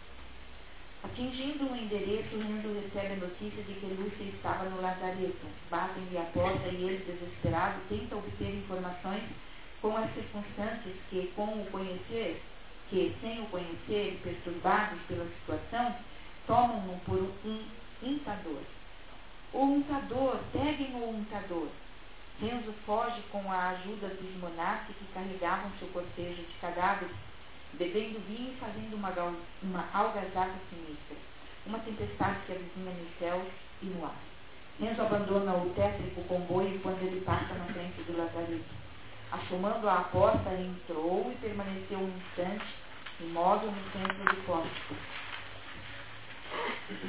Imagine o leitor do interior do lazareto povoado por 16 mil pessoas atravancados de tendas de barracas e de veículos repletos de gente, duas filas intermináveis de pórticos à direita e à esquerda, onde se aglomeravam enfermos e cadáveres atirados confusamente a esteiras e enxergas, e em todo o vasto covil um zumbido, um movimento incessante de convalescentes, de frenéticos, de enfermeiros. Tal era o quadro que se deparou de improviso a Renzo e que o fez estacar a princípio, tolhido de assombro. A atmosfera pesada agravava os padecimentos. O homem, já abalado pela moléstia, sucumbia à nova opressão. Centenas de enfermos pioravam subitamente. As agonias tornavam-se mais penosas, os gemidos mais fracos. Talvez ainda não houvesse pairado sobre aquele vale de dores, hora pior que essa. Renzo encontra, fraco e desfigurado pela doença, Frei Cristóvão, que ali servia havia três meses. O capuchinho, que não sabe de Lúcia, instrui o fiandeiro sobre como procurá-la no meio de tanta gente. Adverte-o, no entanto, a esperar pelo pior, porque pouquíssima gente escapava. Renzo, vingativo, ameaça ir atrás de Rodrigo, se ainda estivesse vivo, caso encontrasse Lúcia morta. O religioso se descontrola. Infeliz, bradou Frei Cristóvão, recobrando a antiga voz cheia e sonora. Infeliz, olha, infeliz, vê quem é que o pune, o que julga sem ser julgado, o que flagela e perdoa. Mas tu, verme da terra, queres fazer justiça. Sabes lá o que é justiça? Vai, infeliz, vai. Eu esperava, sim, esperava que antes da minha morte Deus me desse o consolo de ver a minha pobre Lúcia viva, de receber a promessa de que ela rezará pensando na cova em que eu descansarei. Vai, tu me tiraste a esperança. Deus não pode ter deixado Lúcia na terra para ti. E não terás a ousadia de te julgares digno de seres consolado pelo Senhor. Ela, sim, porque era uma das almas a que estão reservadas as consolações eternas. Vai, não tenho tempo para te ouvir. É, ele faz uma. Ele está pedindo vingança. O Renzo, quando ele é alertado da possibilidade muito concreta da Lúcia ter morrido. E ele, aí diz o, o, o Frei Cristóvão para ele, não faça isso, não, quem é você para pedir justiça? Olha o que está acontecendo. Não, é? não tenho tempo para isso, para ficar ouvindo você com as suas arengas de justiça, de pequenas vinganças. É isso que ele dizia aqui, aparece então né, um dos momentos mais interessantes do, da peça, que é uh, que ainda não é aqui, mas logo em seguida aparecerá a ideia do perdão como sendo uma das mais importantes das lições que essa peça traz, né, do ponto de vista da, da sua, uh, do seu conjunto de, de, de considerações. Reparem, por favor. Renzo, caindo em si, diz que perdoa Rodrigo, que perdoa sinceramente. Como Renzo parece realmente arrependido, o frade o leva à enfermaria onde jazia o Fidalgo, imóvel, com os olhos arregalados que não viam. Dir-se-ia um cadáver, se um espasmo violento não denunciasse uma vitalidade obstinada. Como todos os dias na capela octogonal, o padre Félix discursava na presença dos pouquíssimos convalescentes. Renzo assiste à cerimônia, mas não reconhece ninguém. Vai ao pé da capela, ajoelha-se e ora fervorosamente. entra na enfermaria das mulheres disfarçadas de monaco, colocando campainhas nos tornozelos. Procurando a noiva entre os doentes, houve uma voz conhecida confortando uma velha comerciante, deixada viúva pela peste. Era Lúcia que havia se recuperado como eles e agora cuidava das doentes. Ela quer saber se Dona Inês lhe havia escrito e, ao saber que sim, indaga por que havia vindo mesmo assim. Renzo propõe trocar o voto de virgindade pela promessa de chamar a primeira filha de Maria, e ela lhe diz que vai embora pelo amor de Deus. É, é uma, foi uma tentativa razoável. Né? né? Convenhamos, né? foi uma tentativa razoável, muito bem. Renzo conta a Lúcia que foi que Frei Cristóvão estava no Lazareto que havia pedido para o casal rezar junto pelo senhor Rodrigo. Como Lúcia resiste, Renzo procura o frade na enfermaria masculina e lhe conta a história do voto de Lúcia. Reunidos os três, o sacerdote diz a Lúcia que, quando do voto a Nossa Senhora, ela já estava comprometida com Lourenço, e o Senhor aceita os sacrifícios e ofertas quando são só nossos, quando partem do nosso coração, de nossa vontade. Em outras palavras, sendo o voto amoroso dos dois e não tendo Lourenço desistido, tinha precedência sobre o posterior e a igreja tinha autoridade de conservar ou rescindir as obrigações que os homens contraem com Deus. Se me pedir que eu a declare desligada do seu voto, eu não hesitarei. Desejo até que me faça este pedido. Ela pede, o frei a alivia e lhes aconselha. Ensinem aos seus filhos a perdoarem sempre, a perdoarem tudo. Dite loro, Dite loro, loro perdonino perdonino sempre, sempre, sempre, tudo, tudo. Citação mais célebre da obra. Essa é uma citação que ganhou né, status de é, citação é, eterna. Não é? é muito bonito em italiano, bonito também em português. Né? Digam aos seus filhos que perdoem sempre tudo, tudo, tudo. Que é uma regra é, de, uma, de uma profunda é, cristianidade, né? se você for pensar bem. Mas exatamente por que ela está aí, nós vamos entender daqui a pouquinho. Desse modo, o, o, o, o padre, o frei, desculpe, o frei, o frei Cristóvão, liberou a moça do voto de virgindade e agora é possível finalmente que eles possam casar. Não é? Renzo parte para dar notícia da dona Inês. Lúcia fica tomando conta da viúva, agora sua nova protetora. O fiandeiro despede-se de Frei Cristóvão. Ó, oh, meu caro padre, não nos tornaremos a ver? Lá em cima, espera. O padre também está doente e está prevendo a sua própria morte. Né? O padre. E o religioso afastou-se. Renzo seguiu com o olhar até perdê-lo de vista. Depois encaminhou-se a passos largos para a saída, deitando à direita e à esquerda um derradeiro olhar àquele asilo de sofrimentos. Via por toda parte grande azáfama para prevenir o assalto da tormenta iminente. Está para cair uma chuva, está para cair uma grande chuva. A água, dentro da simbologia da literatura, é uma das mais é, poderosas, é, um dos mais poderosos itens, porque a água tem um conjunto de significados simultâneos muito grande. Então reparem que no Rei Lear, vocês lembram do Rei Lear, os que estiveram aqui, no dia do Rei Lear, o Rei Lear, quando é expulso de casa pelas suas filhas, ele cai numa tempestade. Quer dizer, a tempestade é uma desorganização de uma certa ordem para substituí-la por uma outra ordem que não está ainda presente. O que acontece então aqui é que essa tempestade, de alguma maneira, marca essa modificação profunda do estado das coisas. Não é? Essa tempestade aqui, portanto, separa mais ou menos dois mundos, um mundo do outro. E agora, então, a coisa assume aqui uma conotação completamente diferente. Reparem, por favor. O dilúvio também. O dilúvio é um modo de você destruir a ordem velha e colocar uma ordem nova. Portanto, a água tem esse poder transformador da ordem. Não é? Porque a água ela é, ela é plástica, a, água não tem forma. Então a coisa precisa dissolver em água para se retransformar numa outra coisa. Perde a forma que tem, para adquirir uma forma nova que não existe ainda. Cai a tempestade.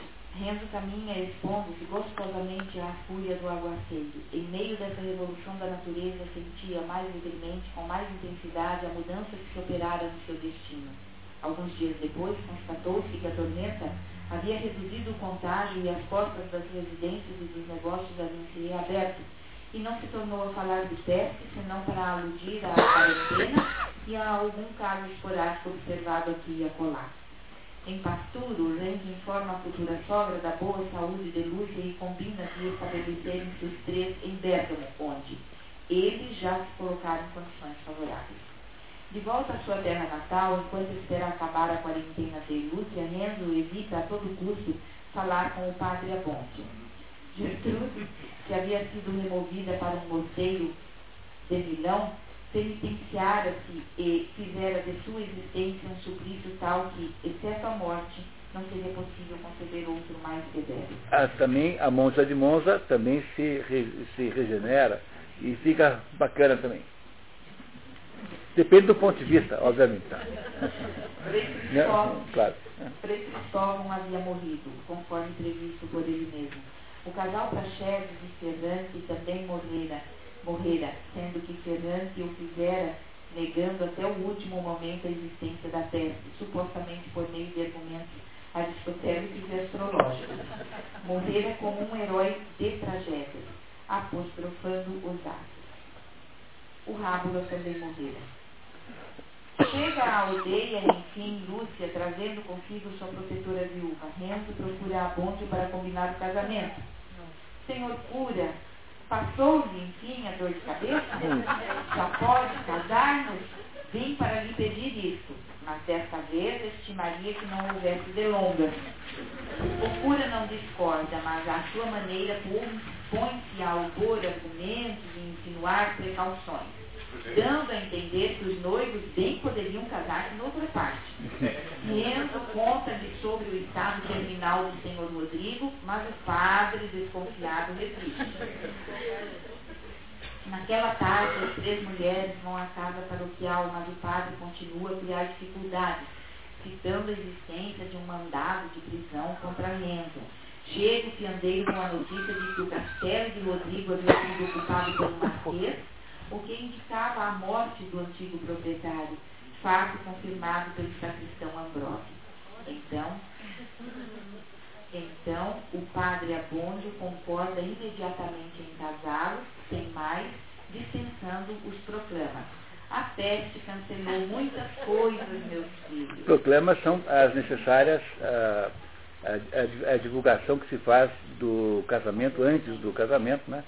Para que alguém que esteja em desacordo, por exemplo, se o marido ou a mulher de um dos dois candidatos ao casamento possam é, né, reclamar, dizendo que já são casados. Né? Porque não há bigamia religiosa, só há bigamia civil. É? Então, se alguém quiser casar, ser bígamo na igreja, pode, né? porque né, o padre não sabe se a pessoa já casou ou não. Tá? O marquês herdeiro de Rodrigo para compensar os desmandos de seu parente, quer ajudar os noivos e o cura ou incentiva a comprar por valor exorbitante as propriedades do casal de partida e que tratasse de anular os mandados de prisão contra Lourenço. Ele concorda. Finalmente, desponta o dia tão suspirado. Os noivos entram triunfalmente na igreja e recebem do padre Abondio a bênção nupcial jantando depois na casa do Marquês, que ceou separado com o cura, porque tinha humildade suficiente para descer abaixo dos aldeões, mas não a ponto de se pôr com eles no mesmo nível. É uma ironiazinha do Manzoni, né? Quer dizer, ele, ele, ele é humilde para descer, mas não ficar junto, não. Em Bergamo, apesar de Lúcia ter sido esperada com grande expectativa e não se revelasse bela à altura das fantasias dos locais, sendo como uma criação em sociedade com seu primo Bartolo. É, que depois de, de o, o, o, Renzo ter contado todas essas peripécias para o pessoal lá, ficaram imaginando que viria uma mulher uma, incrível e tal, e a, a Lúcia é apenas uma mulher normal, assim, tem uma certa beleza, né? Não é isso? Mas acabam casando, né? A primeira filha do casal foi batizada Maria. Renzo comprazia-se em narrar as suas aventuras. Dava gosto ouvir enumerar as grandes coisas que aprenderam naqueles dias de provação. Aprendi a não me envolver em arruaças, aprendi a não discursar na rua, aprendi a não beber demais, aprendi a não puxar aldrabas. São trancas. São o quê? Trancas. Aldrabas são trancas. Uhum. Quando anda a roda gente desconfiada, aprendi a não afitelar uma campainha ao tornozelo, sem medir bem as consequências. E assim por diante. Lúcia não discordava dessa doutrina, achava-a, porém, um tanto falha. À força de ouvir os mesmos argumentos e de meditá-los a fundo, disse um dia ao seu moralista: E eu? Que quer você que eu tenha aprendido? Não fui buscar os contratempos, foram eles que me procuraram. A não ser, acrescentou sorrindo, que o meu disparate seja querer-lhe bem e ser sua mulher. A princípio, Leandro ficou entalado. Depois de um longo debate, convieram os dois em que os dissabores não raros nos vêm da irreflexão, mas que o procedimento mais inocente e cauteloso não basta para conjurá-los, e que quando nos afligem por falta nossa ou alheia, a confiança em Deus os atenua e torna proveitosos para uma vida melhor. Embora resulte de um raciocínio de criaturas humildes, esta conclusão parece-nos tão justa e acertada que aqui a transcrevemos como suma de toda a nossa narrativa. Então eu queria reler agora esse pedacinho aí no finalzinho. E quando nos afligem, é? os, os dissabores não raro nos vêm da reflexão mas que o procedimento mais inocente e cauteloso não basta para conjurá-los, ou seja, os dissabores não podem ser resolvidos apenas com os nossos procedimentos. E quando eles nos afligem, por falta nossa ou alheia, tanto faz, a confiança em Deus os atenua e torna proveitosos para uma vida melhor. Então, gostaram da história, pessoal?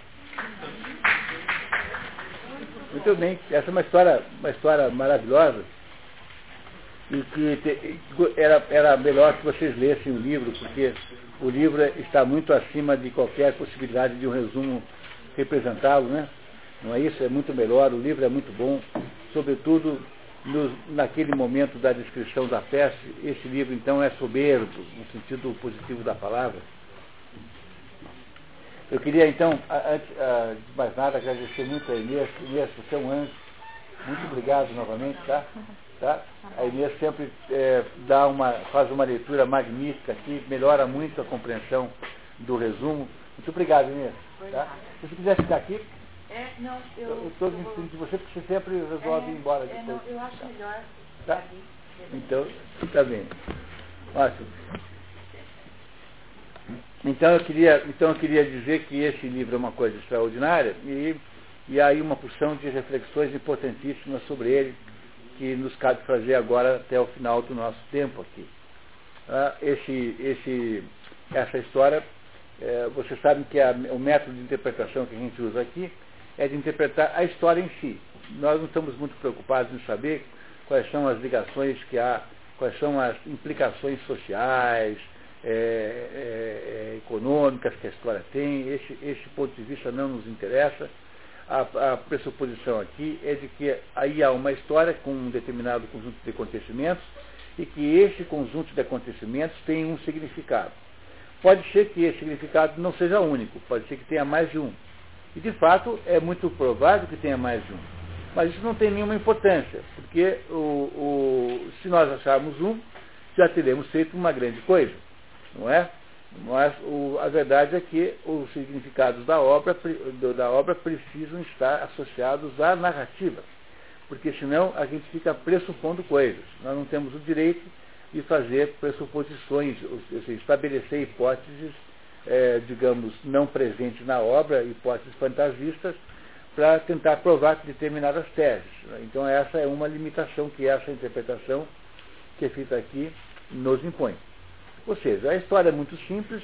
Temos um, um casal de dois jovens pobres que querem casar, Renzo e Lucia, e que, por uma série de obstáculos, não conseguem. Eles começam, acham que estão lá prontos para casar um certo dia, até arrumaram quatro galos como, como, como refeição, né? como, como para a festa do casamento, né? E o problema é que um determinado sujeito mau caráter, chamado Dom Rodrigo, e o seu, e o seu primo Atílio fazem uma aposta em que o Renzo é, garante que vai, a, vai conseguir a mulher até tal dia. E então o, esse, esse Rodrigo começa a, a, ameaçar um padre muito fraco, que é esse padre Abôndio, que é uma espécie de modelo de fraqueza humana, de falta de coragem, de falta de decisão, um modelo, portanto, negativo humano. E esse, esse padre Abonde, então, fica com medo de casá-los.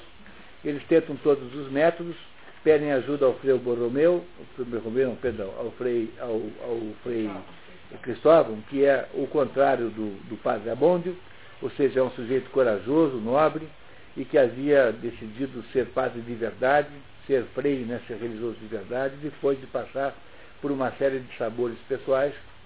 E esse homem inventa um plano de fuga para que eles possam sair do controle do Rodrigo.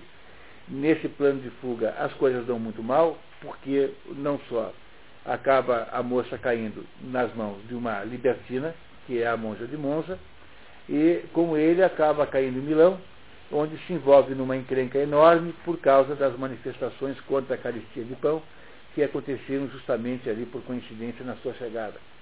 O resultado dessa situação é que, na primeira parte do livro, mais ou menos a primeira parte da história, aquele desejo de casar, aquele, aquela, aquele, aquela intenção muito modesta e humilde, havia desgraçado a vida dos três, porque a mãe agora já estava expulsa de casa, tinha que ficar com a filha, a moça estava lá nas mãos de uma pessoa má, e o, o Renzo estava fugindo da polícia, como sendo como agitador, como sendo responsável pelos motins, ou seja, correndo o risco concreto de até receber uma, uma condenação à morte.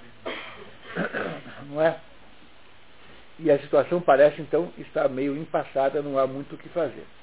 A coisa começa a mudar quando o Rodrigo resolve raptar a moça das mãos da monja de Monza e ele tem lá um contato dentro do convento, que é o Egídio, que é uma espécie de companheiro né, de, de libertinagem que ele tem, e eles, de fato, é, é, conseguem, né, o, o, o, Rodrigo, por meio desse, por meio do Inominato, que é uma personagem muito é, interessante, muito intrigante nessa história toda, o Iluminato então faz a, o rapto da moça, a pedido do Rodrigo, mas o Iluminato, quando se depara com a moça, eu expliquei a vocês mais ou menos o fenômeno que aconteceu, que é o contraste entre né, o, digamos, a, a, perversidade humana e a nobreza humana, a nobreza representada pela Lúcia e a perversidade por ele, ele dá-se conta finalmente de quem ele é, ou seja, toma consciência da sua própria vida.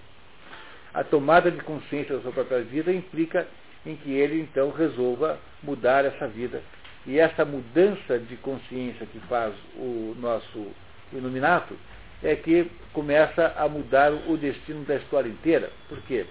Tendo ele feito isso e tendo sido convertido pelo cardeal Borromeu, que é uma figura essencial, o jogo para, ou seja, aquela, aquela não há mais uma perseguição sistemática contra os dois. Agora eles têm, uma, eles têm agora amigos novos, o cardeal Borromeu e o Iluminato, não é, consegue então produzir uma proteção contra uh, da moça, embora o rapaz esteja lá em Bérgamo, ainda sujeito à perseguição. No entanto, acontece aí nesse, no, no, nesse meio termo mais um problema, que é o fato de que ela, no desespero, não sabendo o que ser a sua vida, promete então, uh, dá, né, faz o voto de castidade. E tendo feito o voto de castidade, ela fica impossibilitada de casar com o Rodrigo, com o Rodrigo não, com o com os dois, né? mas com, sobretudo com o Renzo, né? que, era, que, era, que era tudo que ela queria em última análise e que era o, o que havia gerado toda a história desde o início. Essa situação parece gerar um impasse impossível, tanto é que ela manda uma carta para o Renzo em Bergamo, dizendo que não tem mais casamento. O Renzo fica muito aborrecido com isso e resolve vir atrás dela, e nesse meio termo acontece o advento de um fenômeno, de, uma, de uma, um acontecimento eh, aí, sanitário, que é a grande peste de, de Milão. A, na grande peste de Milão há uma espécie de equalização geral de todas as coisas, porque o, o Rodrigo, que tinha todos os poderes do mundo, agora não tem mais, porque encontra-se a morte numa, numa, numa, num lazareto, ou seja, num. Lazareto é o lugar onde você punha os leprosos, né? Lá, vem de Lázaro, é um eufemismo para dizer leprosário. Lazareto é a mesma coisa que leprosário, um, eufemisticamente. E ela, e ele, o, o Renzo acaba encontrando a Lúcia é, salva, ele, ele mesmo fica com a peste, mas se salva, o seu corpo reage sozinho, não havia remédio, portanto dependia simplesmente da habilidade individual de cada um, ou seja, da capacidade de cada corpo resistir àquela, àquela agressão. E ele encontra a Lúcia também, lá no Lazareto, encontram-se os dois e encontram o Rodrigo. A primeira atitude do, do Lenzo com relação ao Rodrigo é uma atitude de rebelião, e ele, e ele eh, faz menção de vingar-se do Rodrigo, essa vingança que é, é, é desautorizada pelo Cristóvão. O Frei Cristóvão também está no Lazareto, e ele acaba perdoando, e não só perdoa, como reza ao lado da cama, o sei lá o que quer que seja, né? o leito onde está lá o Rodrigo, esses dois, então, quando o Renzo, então, a Rússia precisa ficar lá mais um tempo, o Rodrigo sai dali, vai para sua terra, né? e, no entanto, no, no, meio do caminho, quando está saindo, começa, então, uma, um temporal que muda definitivamente o destino das coisas.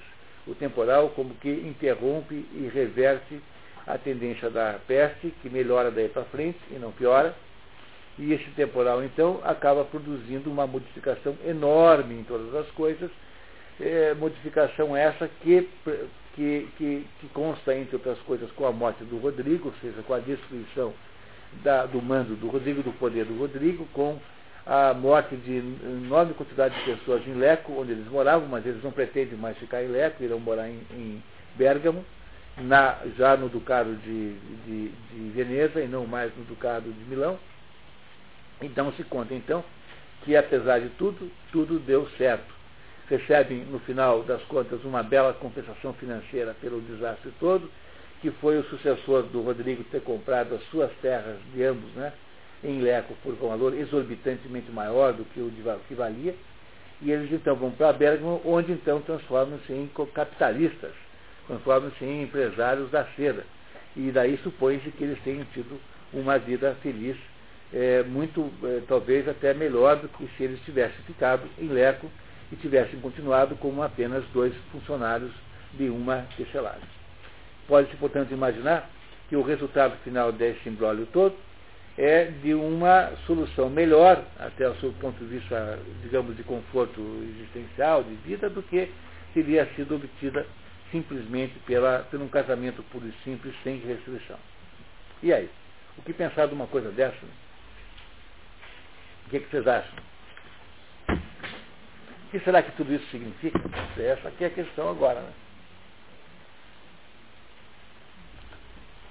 É que você se. Vamos começar a conversar sobre isso? Qual é o primeiro ponto que interessa entender aqui, dentro desse resumo que eu fiz para vocês? É, o primeiro ponto é que na vida você tem, na vida humana, tem uma característica que se chama livre-arbítrio. E não adianta a gente negar o livre-arbítrio, porque não há existência humana sem livre-arbítrio. Há uma velha polêmica estabelecida aí eh, no início do cristianismo, de, de haver uma pretensa incompatibilidade entre o livre-arbítrio e a, a omnisciência divina. Ah, essa polêmica é mais ou menos assim. Ora, se Deus é onisciente, quer dizer, se Deus sabe tudo, então Deus sabe tudo que eu farei na minha vida, entre mim, entre, né, além de você e mim. Né? Não é isso? Deus sabe tudo que eu vou fazer. Então, se eu for passar uma esquina e for decidir se eu passo ou não passo sinal vermelho, essa decisão Deus obrigatoriamente tem que saber qual é, porque se, se ele tem onisciência, ele tem também que saber se eu vou ou não vou ultrapassar o sinal vermelho. Mas se ele sabe se eu vou ou não vou ultrapassar o sinal vermelho, que livre-arbítrio é esse que eu tenho? Porque se ele sabe o que eu vou fazer, é porque aquilo que eu vou fazer, de alguma maneira, está programado, está pré-determinado. Logo, há quem ache, não é? Há uma, isso é uma discussão filosófica na doutrina da igreja, há quem ache que o livre-arbítrio exclui a onisciência divina e vice-versa. Ou seja, se Deus tudo sabe, então não há livre-arbítrio, e se há livre-arbítrio, então Deus não sabe alguma coisa. Alguma parte Deus não sabe. O que seria, nos dois casos, uma solução ruim. Santo Agostinho, no livro As Confissões, que nós, aliás, já estudamos aqui, estudou esse assunto, fez uma interpretação desse assunto que resolve completamente esse problema. Diz assim Santo Agostinho, diz assim, olha, o livre-arbítrio e a onisciência divina são completamente compatíveis. Por quê? Porque a decisão que eu tomo sobre se passo ou não passo o sinal vermelho é uma decisão que ocorrerá dentro do tempo. É assim? Lá na minha frente, daqui a 50 metros, tem lá o sinal vermelho. Todo mundo está acompanhando. Eu estou indo na direção do sinal vermelho. Então eu só vou tomar a decisão, eu posso tomar antes, mas eu só irei passar ou não passar o sinal vermelho daqui a 50 metros, ou seja, daqui a, sei lá, alguma coisa como 15, 20 segundos. O fato, o fato de eu tomar uma decisão, seja de furar o sinal vermelho ou não, ou parar o carro, é uma decisão temporal, porque ela acontece dentro daquele conjunto de circunstâncias da, da, da realidade em que nós vivemos. Nós vivemos subordinados às distâncias, às medidas, não é isso, ao espaço e ao tempo.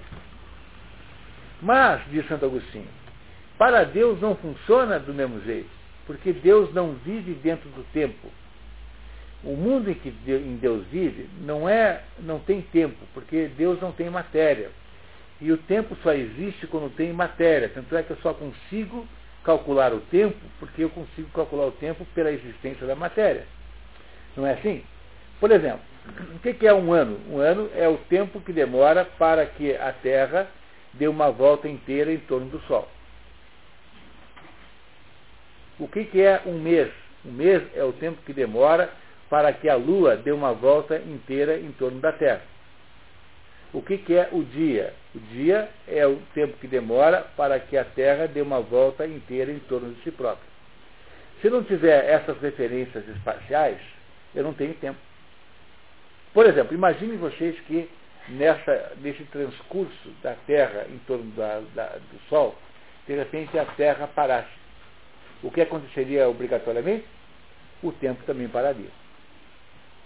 O tempo só existe porque existe espaço. Tanto é que eu não consigo calcular o tempo a não ser como referência ao espaço. O tempo não tem possibilidade de contagem autonomamente, na verdade, rigorosamente falando, o tempo não, não existe. Né? Em última análise é isso. Né? O tempo, nós achamos que tem um negócio chamado tempo, porque a nossa mente constrói uma espécie de artificialidade, ela gera um passado presente e um futuro presente e junta no presente presente. Mas o tempo, na verdade, é só o instante, só existe o instante, porque o tempo que passou já não é, não existe, o tempo futuro não veio ainda. Não é? Esse negócio do tempo é um pouco complicado, já era um assunto que Aristóteles tratou na física, é um assunto importantíssimo. Quem resolveu os enigmas do tempo foi Aristóteles no livro A Física. E depois, Santo Agostinho, para resolver esse problema específico, ajuda a entender nas confissões que a diferença do tempo para nós e para Deus é que nós vivemos no tempo, porque nós somos seres materiais e concretos. Mas Deus não vive no tempo. O mundo em que Deus vive é um mundo sem tempo nenhum. Portanto, para Deus, reparem que eu não vou dizer agora, para Deus, todas as coisas acontecem simultaneamente.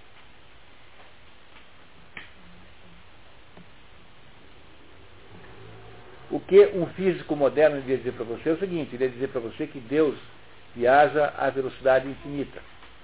Uma entidade que viajasse à velocidade infinita estaria em todos os lugares ao mesmo tempo. É mais ou menos o que acontece com Deus. Para Deus não há tempo, porque para Deus todas as coisas acontecem no mesmo tempo.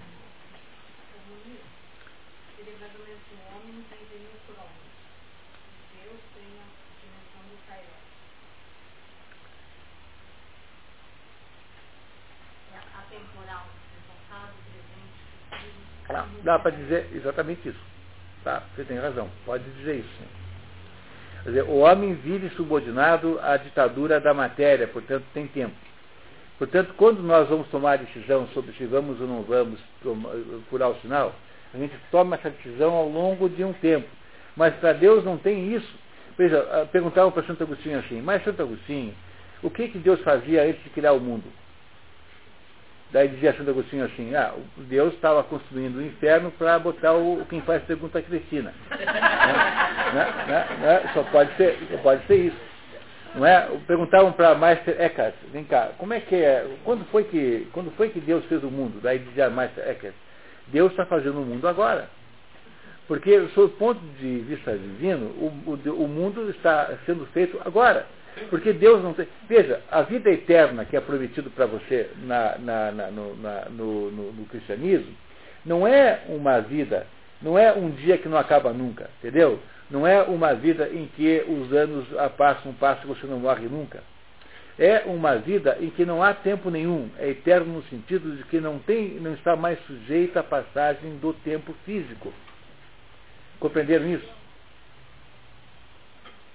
Não é? Portanto, o que acontece aí é que é óbvio que nós temos é, livre-arbítrio, porque seria uma coisa de uma absurdidade imensa dentro do próprio conceito religioso, né, do próprio conceito cristão, de nós termos sido feitos à imagem e semelhança de Deus e não podemos tomar uma decisão. Não dá para você compreender o ser humano fora de um contexto de livre-arbítrio. De fato, nós temos livre-arbítrio. E é só sobre este livre-arbítrio que nós temos responsabilidade moral.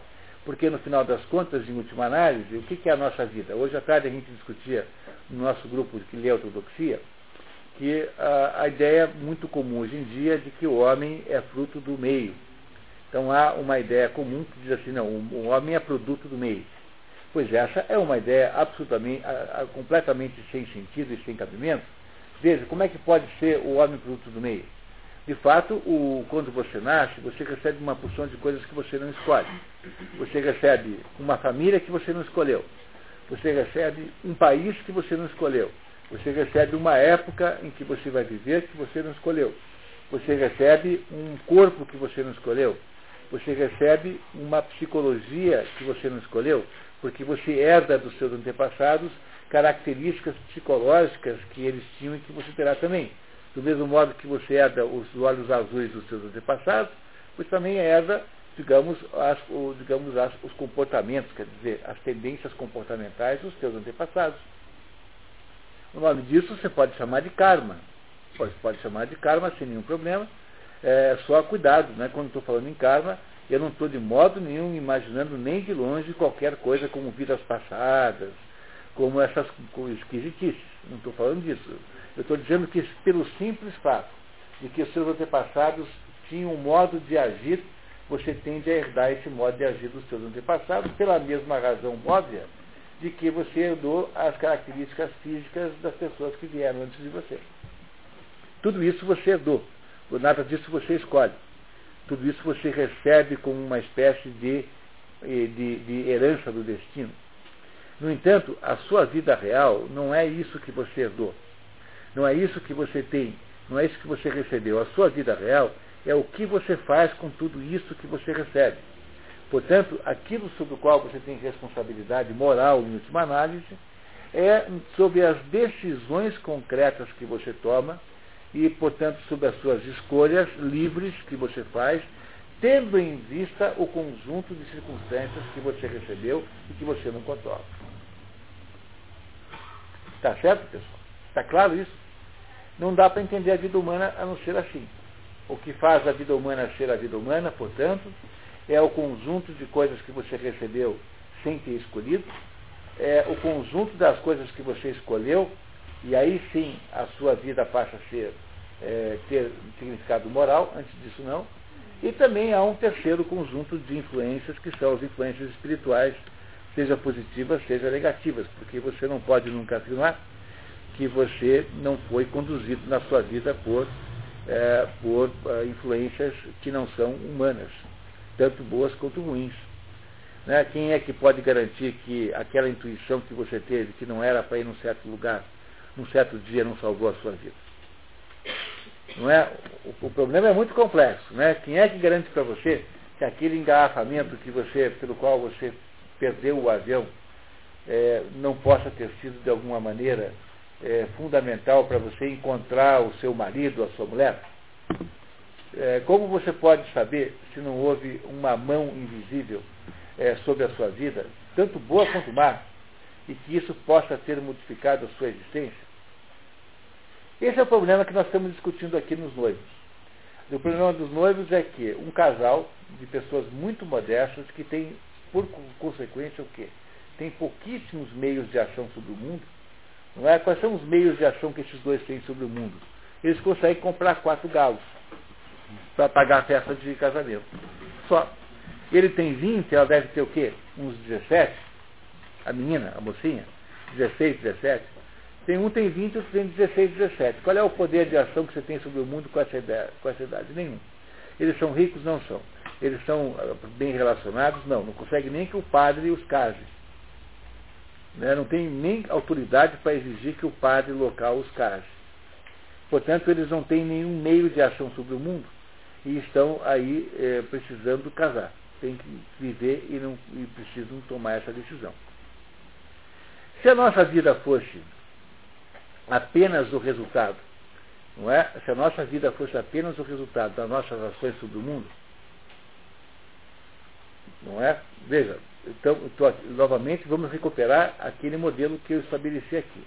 A sua, a sua vida depende do quê? De três grandes dimensões. Daquilo que você faz pelo seu livre-arbítrio, daquilo que você recebeu sem ter pedido. E aí estamos falando, quando eu digo para vocês que eles são dois pobrezinhos, Estou dizendo que é essa situação que eles receberam da vida. E a terceira, as interferências espirituais da sua vida, que, que você não pode jurar que você não sofreu. Bom, se a vida humana fosse apenas o resultado das ações humanas, bom, vamos pensar no, no outro hipótese ainda. Se a vida humana fosse o resultado apenas daquilo que você recebeu da vida, a vida humana seria parecida com a vida mais ou menos de um bichinho. Não é? Não é assim que é um bichinho? Como é que é a vida de um preá? Um preá nasce lá no, no, no, no campo, aí ele se sobreviver lá aos predadores maiores, vai ficar gordinho, vai aprender lá a se alimentar, não é? Um dia vai arrumar lá uma namorada, daí vai ter lá uns preazinhos com ela, e em seguida, um belo dia tal, ele deve, um dia, um belo dia, passa um carro por cima né? Você, né? Indo para Nova Londrina, você atropela o preá ali no caminho ali de noite, né? não foi de propósito, né? não é isso? Quer dizer, você, você, a vida de um preá é o quê? É um conjunto de eh, acontecimentos que foram produzidos pela simples, eh, pela simples existência que você recebeu. A vida humana pode ser imaginada desse jeito? Sinceramente, não pode. No entanto, está cheio de gente que acha isso. Por exemplo, todo mundo que acha que o sujeito que nasceu na favela vai ser ladrão, acha isso. Todo mundo que tem a ideia de que a, a violência e a criminalidade têm origem na, na, na falta de dinheiro, acha isso. Quer dizer, a pessoa que declara que a, o, o pobre é criminoso é uma pessoa que tem essa perspectiva da vida. No fundo, essa perspectiva da vida, de achar que o homem é fruto das circunstâncias, é fruto do meio, é uma perspectiva darwinista, pensando bem, não é nada mais darwinista do que isso. É a ideia de que as, as, os indivíduos biológicos, né, os seres vivos, estão adaptados a um certo meio ambiente e na medida que esse meio ambiente se modifica, então alguns sobrevivem e outros não. Um argumento darwinista básico. É? é assim, tem mariposas de todos os, os teores de cinza. Quando começa a haver poluição, as mariposas brancas começam a ficar mais claras, aparecer mais uh, quando elas ficam lá nas árvores. Aí os pássaros comem as brancas porque as veem e não comem as, as cinzentas porque essas estão escondidas da poluição. Portanto, um darwinista é, interpreta como sendo essa a vida da mariposa. Ela irá ser vítima das circunstâncias. Compreendendo que isso é darwinismo puro, a ideia de que a ideia de que nós somos vítimas das nossas circunstâncias, é puro darwinismo. E é uma coisa terrível, porque nos transformou em seres sem nenhuma, nenhum mérito moral. Você, como é que você vai depois fazer o julgamento moral das pessoas? Se você não pode fazer nada, você já está desde o início carimbado para o sucesso ou para o fracasso. Portanto, a primeira ideia de que apenas a, aquilo que nós recebemos, apenas a nossa herança, daquilo que nós não, sobre o que nós não temos influência, não é? Que é isso que irá estabelecer nossa vida, é uma ideia muito precária. Mas, por outro lado, se você for também afirmar que a vida humana é o resultado apenas das nossas ações, as nossas ações concretas, não é aquilo que deriva do nosso livre-arbítrio, é também muito difícil de defender isso, porque na prática você sabe que não é assim. Não é? Você sabe que na prática existem coisas que acontecem e que, e, embora a tua decisão e as tuas ações tenham sido feitas em uma certa direção, é, acontece na prática um resultado diferente daquele que você havia planejado. Não é assim? Como dizia o John Lennon, né? a vida é aquilo que acontece enquanto você faz planos. Né? A vida o que, que é? Aquilo que acontece enquanto você planeja. Então, no meio dos seus planos tem a vida real, que é o que acontece verdadeiramente. O John Lennon é um sujeito capaz de frases belíssimas e também das maiores imbecilidades, como aquela musiquinha Imagine, por exemplo, que, que, é talvez a música mais imbecil que já se compôs na história da humanidade. Não tem nenhuma pior que aquela. Eu acho que é impossível achar uma música mais equivocada do que aquela. Né? Apesar de ser bonitinha, né? Não estou discutindo o mérito musical. É bonito, mas é, é para você poder compor aquele negócio. O negócio do pré eu estava só dando como exemplo, não fique impressionado.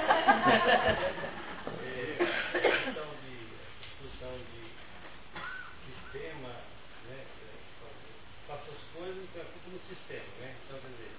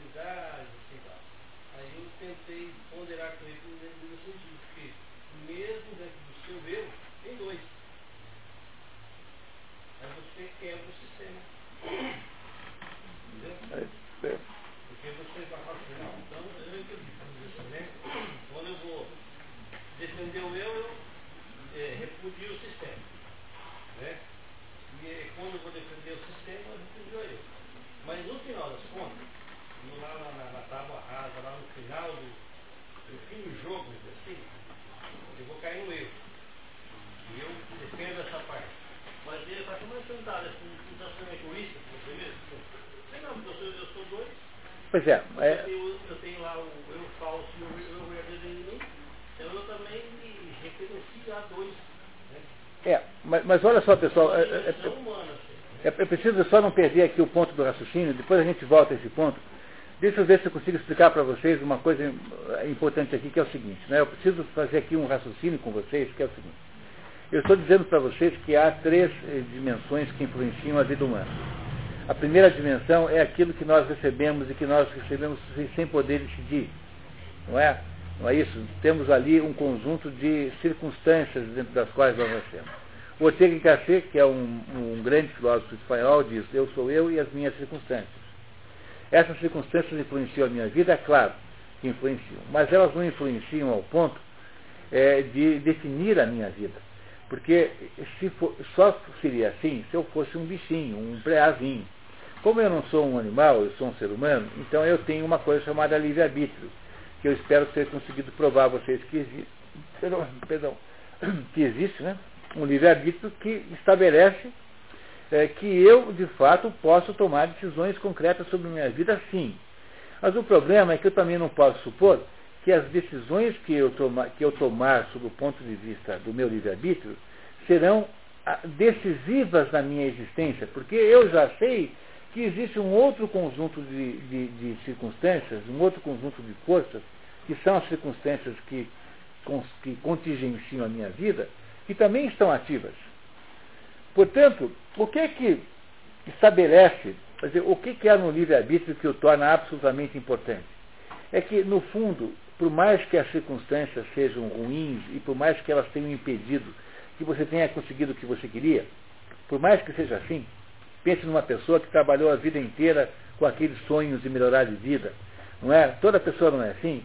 Pega uma pessoa pobre, começou com 18 anos, Eu sei que a gente só fica conhecendo os casos das pessoas que ficam, que dão, que dão certo, apesar de tudo. Mas a maioria das pessoas, que são pobrezinhas, elas vão ser pobrezinhas o resto da vida. E o sujeito trabalha 50 anos, e quando você vai ver a mudança que o sujeito faz com 50 anos, ele tem uma mudança cabe numa carrocinha. Tudo que ele tem na vida cabe numa carrocinha, ele leva embora daqui para lá.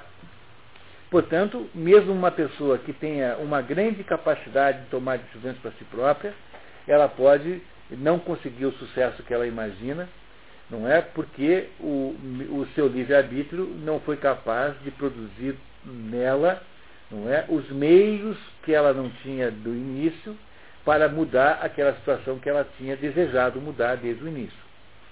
No entanto, se o livre-arbítrio não garante a sua vida, ele pelo menos estabelece o parâmetro pelo qual você vai ser julgado moralmente. Porque o seu livre-arbítrio, no fundo, é a única coisa que alguém pode cobrar de você. O que é que vão te cobrar no juízo final? As tuas decisões, as tuas ações concretas que você tomou de uma maneira livre. É? Então aí vão dizer para você, olha, você fez isso, fez isso. É, são as coisas que você fez que vão ser julgadas, não o que você obteve. Não é o resultado das suas ações no sentido automático e mecânico, mas a intenção com que você fez as coisas que você fez. Às vezes, os seus atos não foram capazes de produzir os efeitos que vocês gostariam que produzissem. No entanto, existe um terceiro conjunto de circunstâncias que deve ser levado em conta.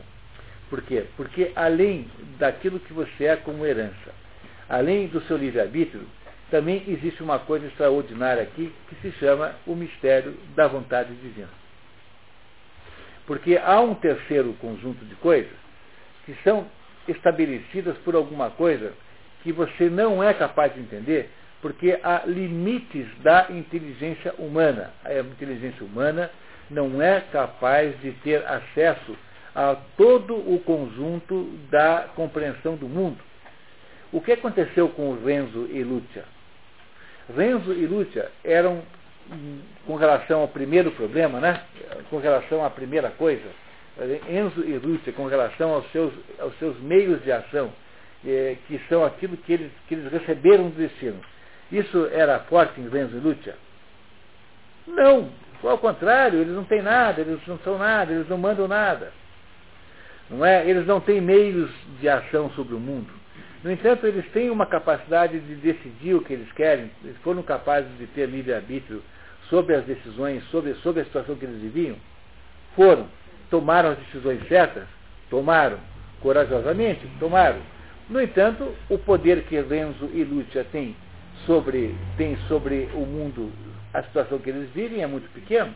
E é por isso que eles não conseguem reverter a situação de empecilho do casamento, porque o Dom Rodrigo tem muito mais poder do que eles. Não é assim? E é por isso que eles vão sendo impedidos. Não é? No entanto, há uma coisa chamada vontade divina, que acontece aí por volta, por, por que meios? Por um conjunto de circunstâncias que você pode chamar de destino ou você pode chamar de previdência. Porque esse conjunto de circunstâncias, ou seja, que são situações que vão aparecendo e que vão se manifestando e se estabelecendo, não depende da sua vontade, não depende do seu livre-arbítrio, portanto, e nem depende dos seus meios. Eles são simplesmente impostos por forças superiores à sua, e eles chamam-se, então, sob o ponto de vista cristão, de providência. Ora, o que é providência? Providência é um conjunto de coisas que de alguma maneira irão produzir a ação final que você desejava, mas pelas maneiras mais tortas que você possa imaginar. Porque a providência é exatamente aquele velho, aquele velho problema da má caligrafia de Deus. Não é? Não é? Quer dizer, o problema de Deus. É, eu, quando era assim, mais jovem, dizia: Deus é ótimo, pena que, que tem uma caligrafia desgraçada. Não é? O problema de Deus é a caligrafia.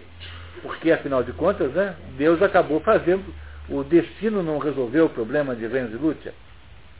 Não foi o destino que transformou tudo para que aquela situação acabasse acontecendo?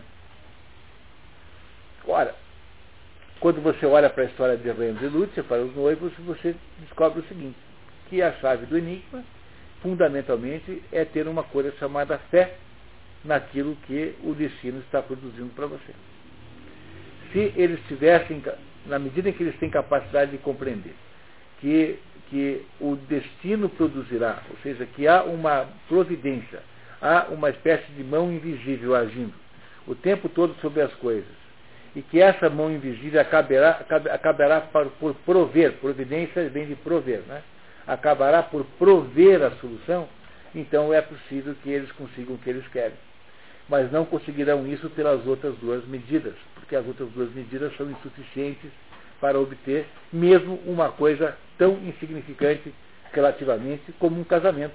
Não é? Eu digo insignificante apenas no sentido de que não é nenhuma coisa uh, extraordinária, é uma, uma, uma, não, né? é uma, uma, um desejo muito comum, muito simples, muito pequeno. Diga, Leandro, depois o Cléber.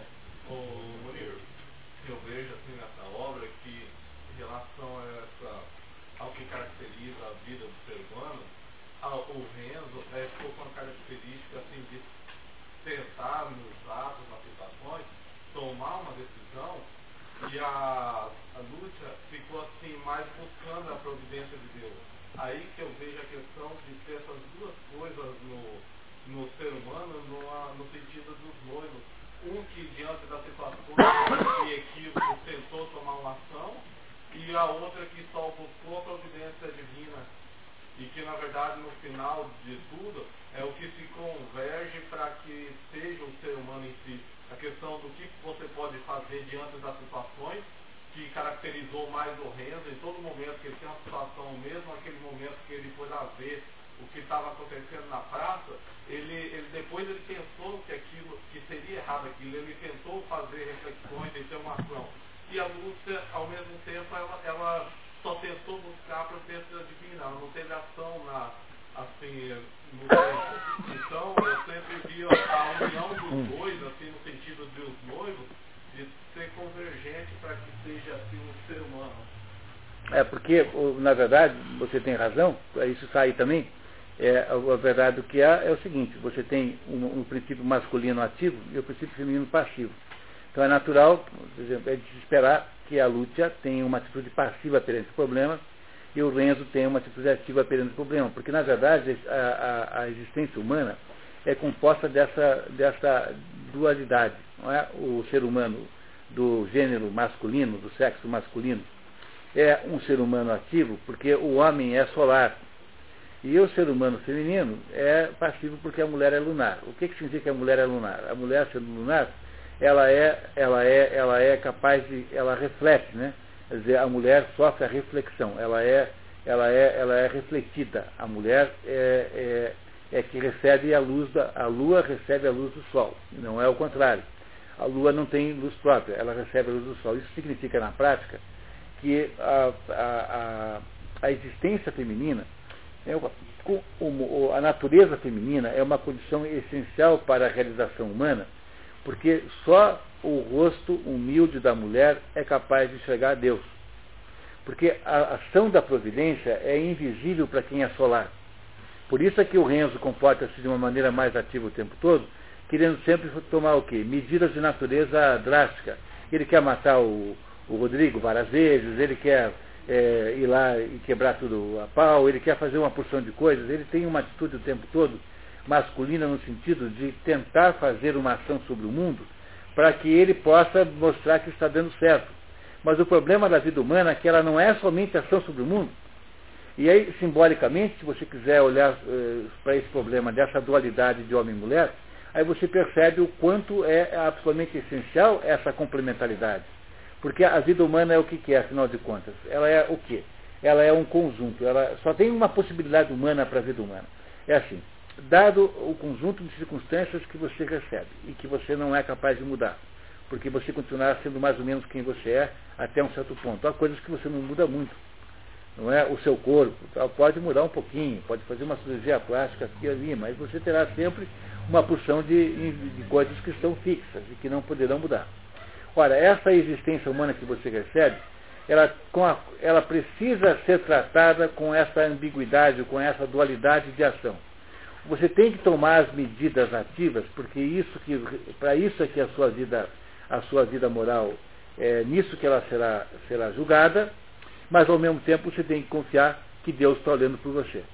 Na eh, simbologia dos sexos, é o homem quem tem a atitude ativa, portanto, a atitude de tentar resolver o problema do mundo pela ação eh, ativa, e a mulher é que tem a ação passiva. É nada mais, nada mais nada menos do que aquela ambiguidade, aquela dualidade de Maria e Marta. Maria e Marta, aquelas duas irmãs de Lázaro, que, que representam Maria a contemplação e Marta a ação. Essa a, contemplação e ação como sendo uma alternativa, ela é presente em toda a literatura. Agora, ela não é uma alternativa de verdade na verdade, a existência humana é uma existência de operação dessas duas coisas ao mesmo tempo. Portanto, é preciso você ter, ao mesmo tempo e simultaneamente, a capacidade de ação sobre o mundo e também a capacidade de deixar a capacidade de deixar que a providência haja por você. Para você deixar que a providência haja sobre você, é preciso que você deixe que a luz da providência o ilumine mas para que você possa deixar que a providência ilumine o seu rosto, para que você possa ver aquela luz, é necessário que você perca toda, todo o orgulho, que perca toda a soberba, que perca toda a pretensão humana. Portanto, um, um mundo feito só de homens, se o mundo só tivesse homens, seria um mundo insuportável. Porque seria um mundo de uma pretensão gnóstica de um tamanho inacreditável. Se fosse só de mulheres, seria um mundo insuportável também. É, é por isso que você tem necessariamente de ter as duas perspectivas, porque a perspectiva é a perspectiva de ação e de, e de, e de paixão. A ação que é representada pelo princípio ativo solar e da paixão representada pelo princípio passivo lunar. Então, se a gente fosse estudar do livro Noivos toda a questão da, da trama, do, da história em si, é, sobraria uma essência que vai de encontro ao que é tudo aqueles riscos e as coisas que tem a providência de Deus na sua vida e a busca de uma confiança. É, mas você não pode ficar sem ação. é, sem, ação. É, não, sem ação não dá, tá? Cuidado, tá? tá? Não, sem ação não pode ser. Porque a sua responsabilidade moral não é igual à passividade. Por isso que, uh, por isso é que Jesus Cristo, quando fala com Maria e Marta, o que, que ele diz? Você lembra? Tá, ele, ele, ele, tem, ele, ele, ele conversa com as duas, dizendo, dando a entender que as duas têm razão de um certo modo. Que as duas, não, nenhuma das duas está completamente certa. É porque nessa nossa existência nós temos de ter. Pô, que coisa mais chata isso, né? né? né? É, não é, nessa nossa vida nós temos que ter o princípio ativo, nós temos que ter a capacidade de ação ativa e temos que ter a capacidade de, de reflexão. As duas coisas têm que estar presentes. A ação pura e simples não é capaz de vencer os obstáculos estabelecidos pela condição, ou seja, os obstáculos estabelecidos pelos meios de ação que você herdou. Não tendo possibilidade de produzir uma ação capaz de fazer só isso, você tem que contar e confiar na previdência divina. Porque a previdência divina deve estar fazendo alguma coisa por você essa perspectiva de fé nas coisas é aquilo que o, o, o Malzone gostaria que nós tivéssemos entendido aqui.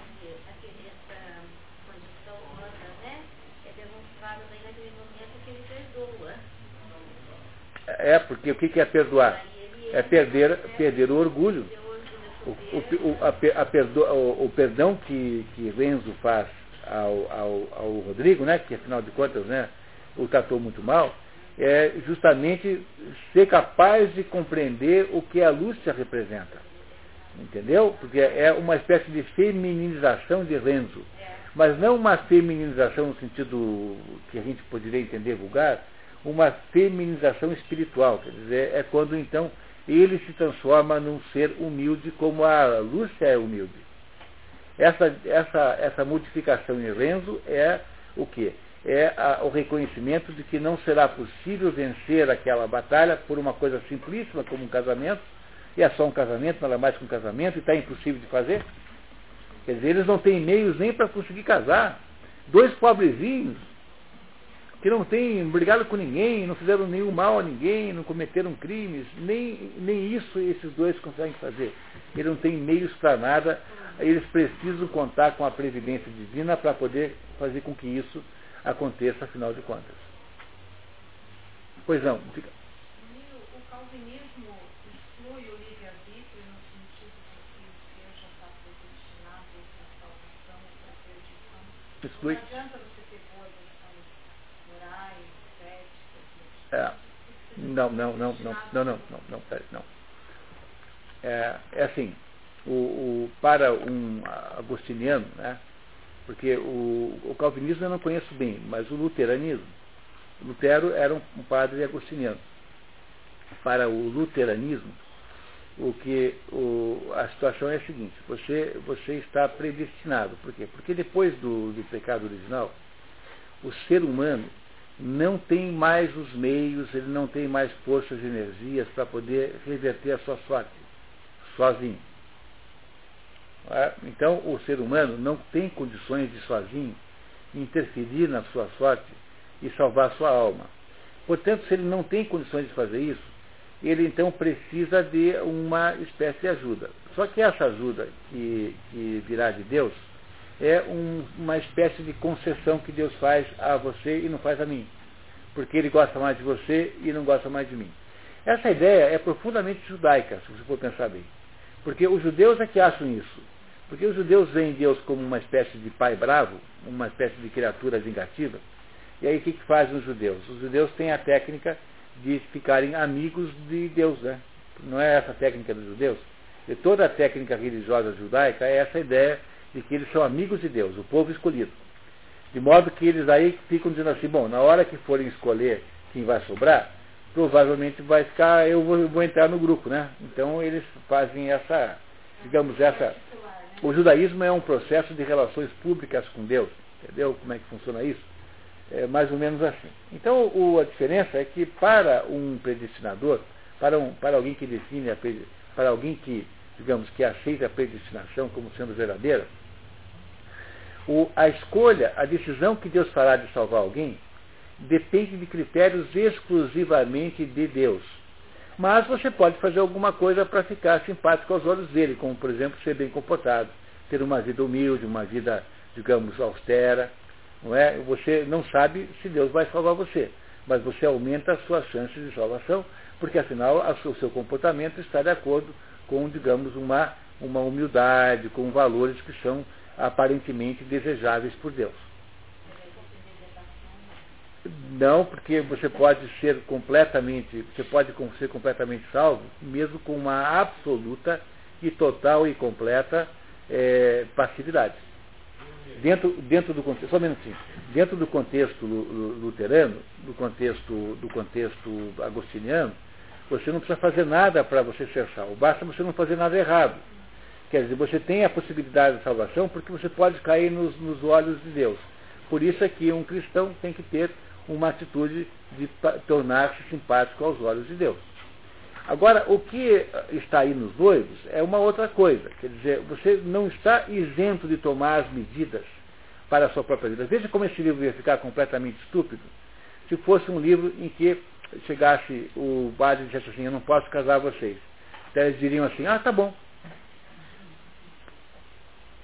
Não, certamente alguma, alguma ação da Previdência vai gerar isso. Alguém vai produzir isso para mim. Não é? Se fosse esse o caminho que o autor tivesse tomado, que, que sentido teria essa história? Nenhum. Quer dizer, essa história só tem sentido quando você consegue compreender que o, o, quando, o, o, a essência do que está aqui, a essência dessa história, eu vou agora resumir para vocês. É uma perspectiva que tem da vida o Goethe. No Fausto 1 e Fausto 2, que é um livro que nós não vamos ter esse ano aqui, né? Você tem a melhor demonstração disso que está aqui. Quer dizer, o que, que a vida humana é? A vida humana é pecado. É uma, é, a vida humana é imperfeição. Mas como é que você resolve o pecado? Você resolve o pecado dizendo assim, olha, eu pequei, tá bom, então agora eu vou fazer um monte de coisas para compensar isso. A sua ação é absolutamente imprescindível para que você possa ter a realização humana. Mas a sua ação não pode ser soberba e não pode ser uma ação desvinculada do quê? Do respeito pela vontade divina. Logo, a submissão à providência e a, a, a, a tradução da providência não apenas como, como um destino cego e randômico, mas como sendo uma, uma, uma, um conjunto de ações organizadas para produzir o melhor efeito sobre a sua vida, é o que torna a vida então viável. Portanto, o segredo de tudo está em ver na, nos atos do destino, atos, na verdade, da providência, que são organizadas com algum objetivo final que fará o seu bem, como aconteceu com Enzo e, e, e com Renzo e Lúcia. É, essas duas coisas têm que ser consideradas sempre.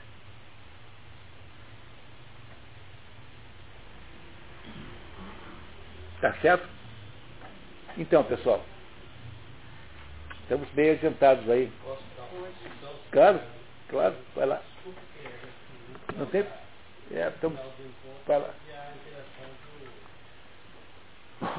Vamos lá.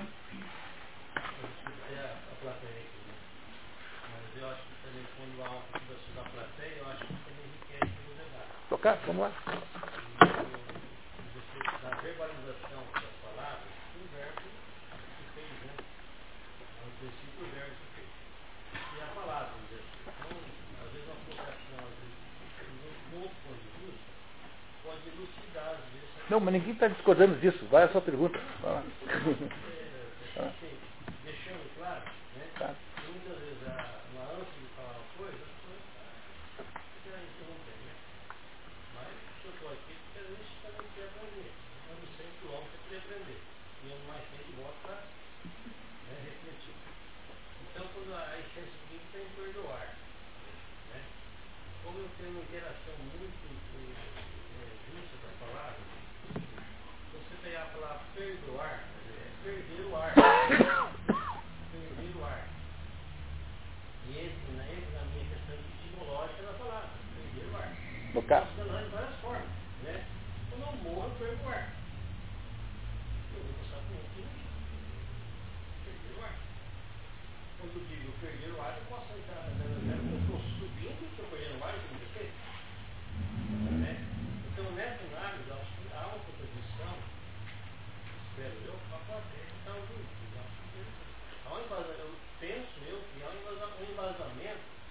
na, no verbo. Né? Até eu, eu tenho uma certa assim, capacidade, que eu vejo isso. Né? Quando, quando eu penso uma coisa e verbalizo, as coisas podem acontecer. Então, às vezes, eu não me omito de falar certas coisas que sinto que possa haver uma questão se eu penso é uma coisa. Se eu verbalizo, parece que as coisas acontecem. Não é que eu seja uma pessoa que tenha poder, mas evito falar uma coisa ruim. Né? Aquele negócio, vai cair, vai cair, caiu. As pessoas às vezes não percebem que elas também têm poder de fazer as coisas, de falarem, só que numa questão de ignorância, elas falam as coisas ruins que acontecem. Porque ela está, ela está entrando no sistema que é ruim. Então muitas que né? Até fazer uma coisa para do céu, estou falando aí agora, né? Mas a questão negativa está muito relacionada com o que eu falo. Né? Tocar. Então é só para dar uma contribuição para É. a Tem aí uma coisa tem, uma coisa muito importante que você disse, que é o seguinte, perdoar é perder o ar, mas, o, mas é perder o ar em que sentido, né? Quer dizer, o que que é perder o ar? É perder o ar é perder, o, é, é exatamente o mesmo sentido que está lá no sermão, do, no sermão da, da montanha, de dizer que os pobres do espírito é que reinarão, né, que obterão, que serão salvos. O que é um pobre de espírito? Pobre, pobre de espírito é aquela pessoa que está desinflada que perdeu, a, não está mais inflado. Ou seja, a pessoa que é pobre de espírito é a pessoa que não se leva muito a sério. É a pessoa que não se tem em, em- em muito em uma conta divina. né? Ou seja, Deus imagina que nós tenhamos uma certa humildade perante Ele. Porque existem mistérios que nós não somos capazes de entender. Então, o sujeito que está inflado é o sujeito que tem a perdoar, é aquilo que faz o, o Renzo quando ele percebe finalmente que ele não tem aquele poder todo. O, o, o Frei é, é, Cristóvão faz aquele, dá aquela bronca nele para ele colocar-se no seu verdadeiro lugar. O que é o verdadeiro lugar do Renzo? O Renzo é apenas um ser humano tão pecador quanto os outros e agora está com esses ares aí de, de, de vingador divino, de justiceiro do cosmos. Então, o homem, para poder eh, entender o que está acontecendo com ele, ele precisa perder o ar, mas perdoar, né, com, com, olhando no, no seu caminho, ir no ar perder o ar, perder a empácia, perder a sua vaidade, perder o seu conteúdo inflado, perder o ar quente dentro do balão, para que ele possa então perceber finalmente que há uma mão mais forte por cima de todas as coisas.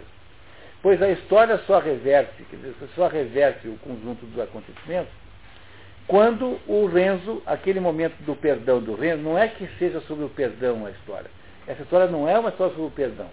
Mas é o perdão é fundamental e imprescindível para que a personagem possa dar-se conta do que havia finalmente acontecido. Que, o fato de que a providência divina agia com a mesma intensidade e que ela era capaz de resolver o problema quando, na verdade, o, a ação do, do da, a, ou seja, a ação concreta de que Renzo e Lucia eram capazes era muito pequena, porque as circunstâncias, ou seja, aquele conjunto de, de poderes que eles tinham sobre o mundo eram muito baixos. Não é? Esse é o sentido exato da história. E eu, o, o perdão que há naquele momento é justamente o momento em que a história inverte. Você tem toda a razão em perceber isso como sendo essencial.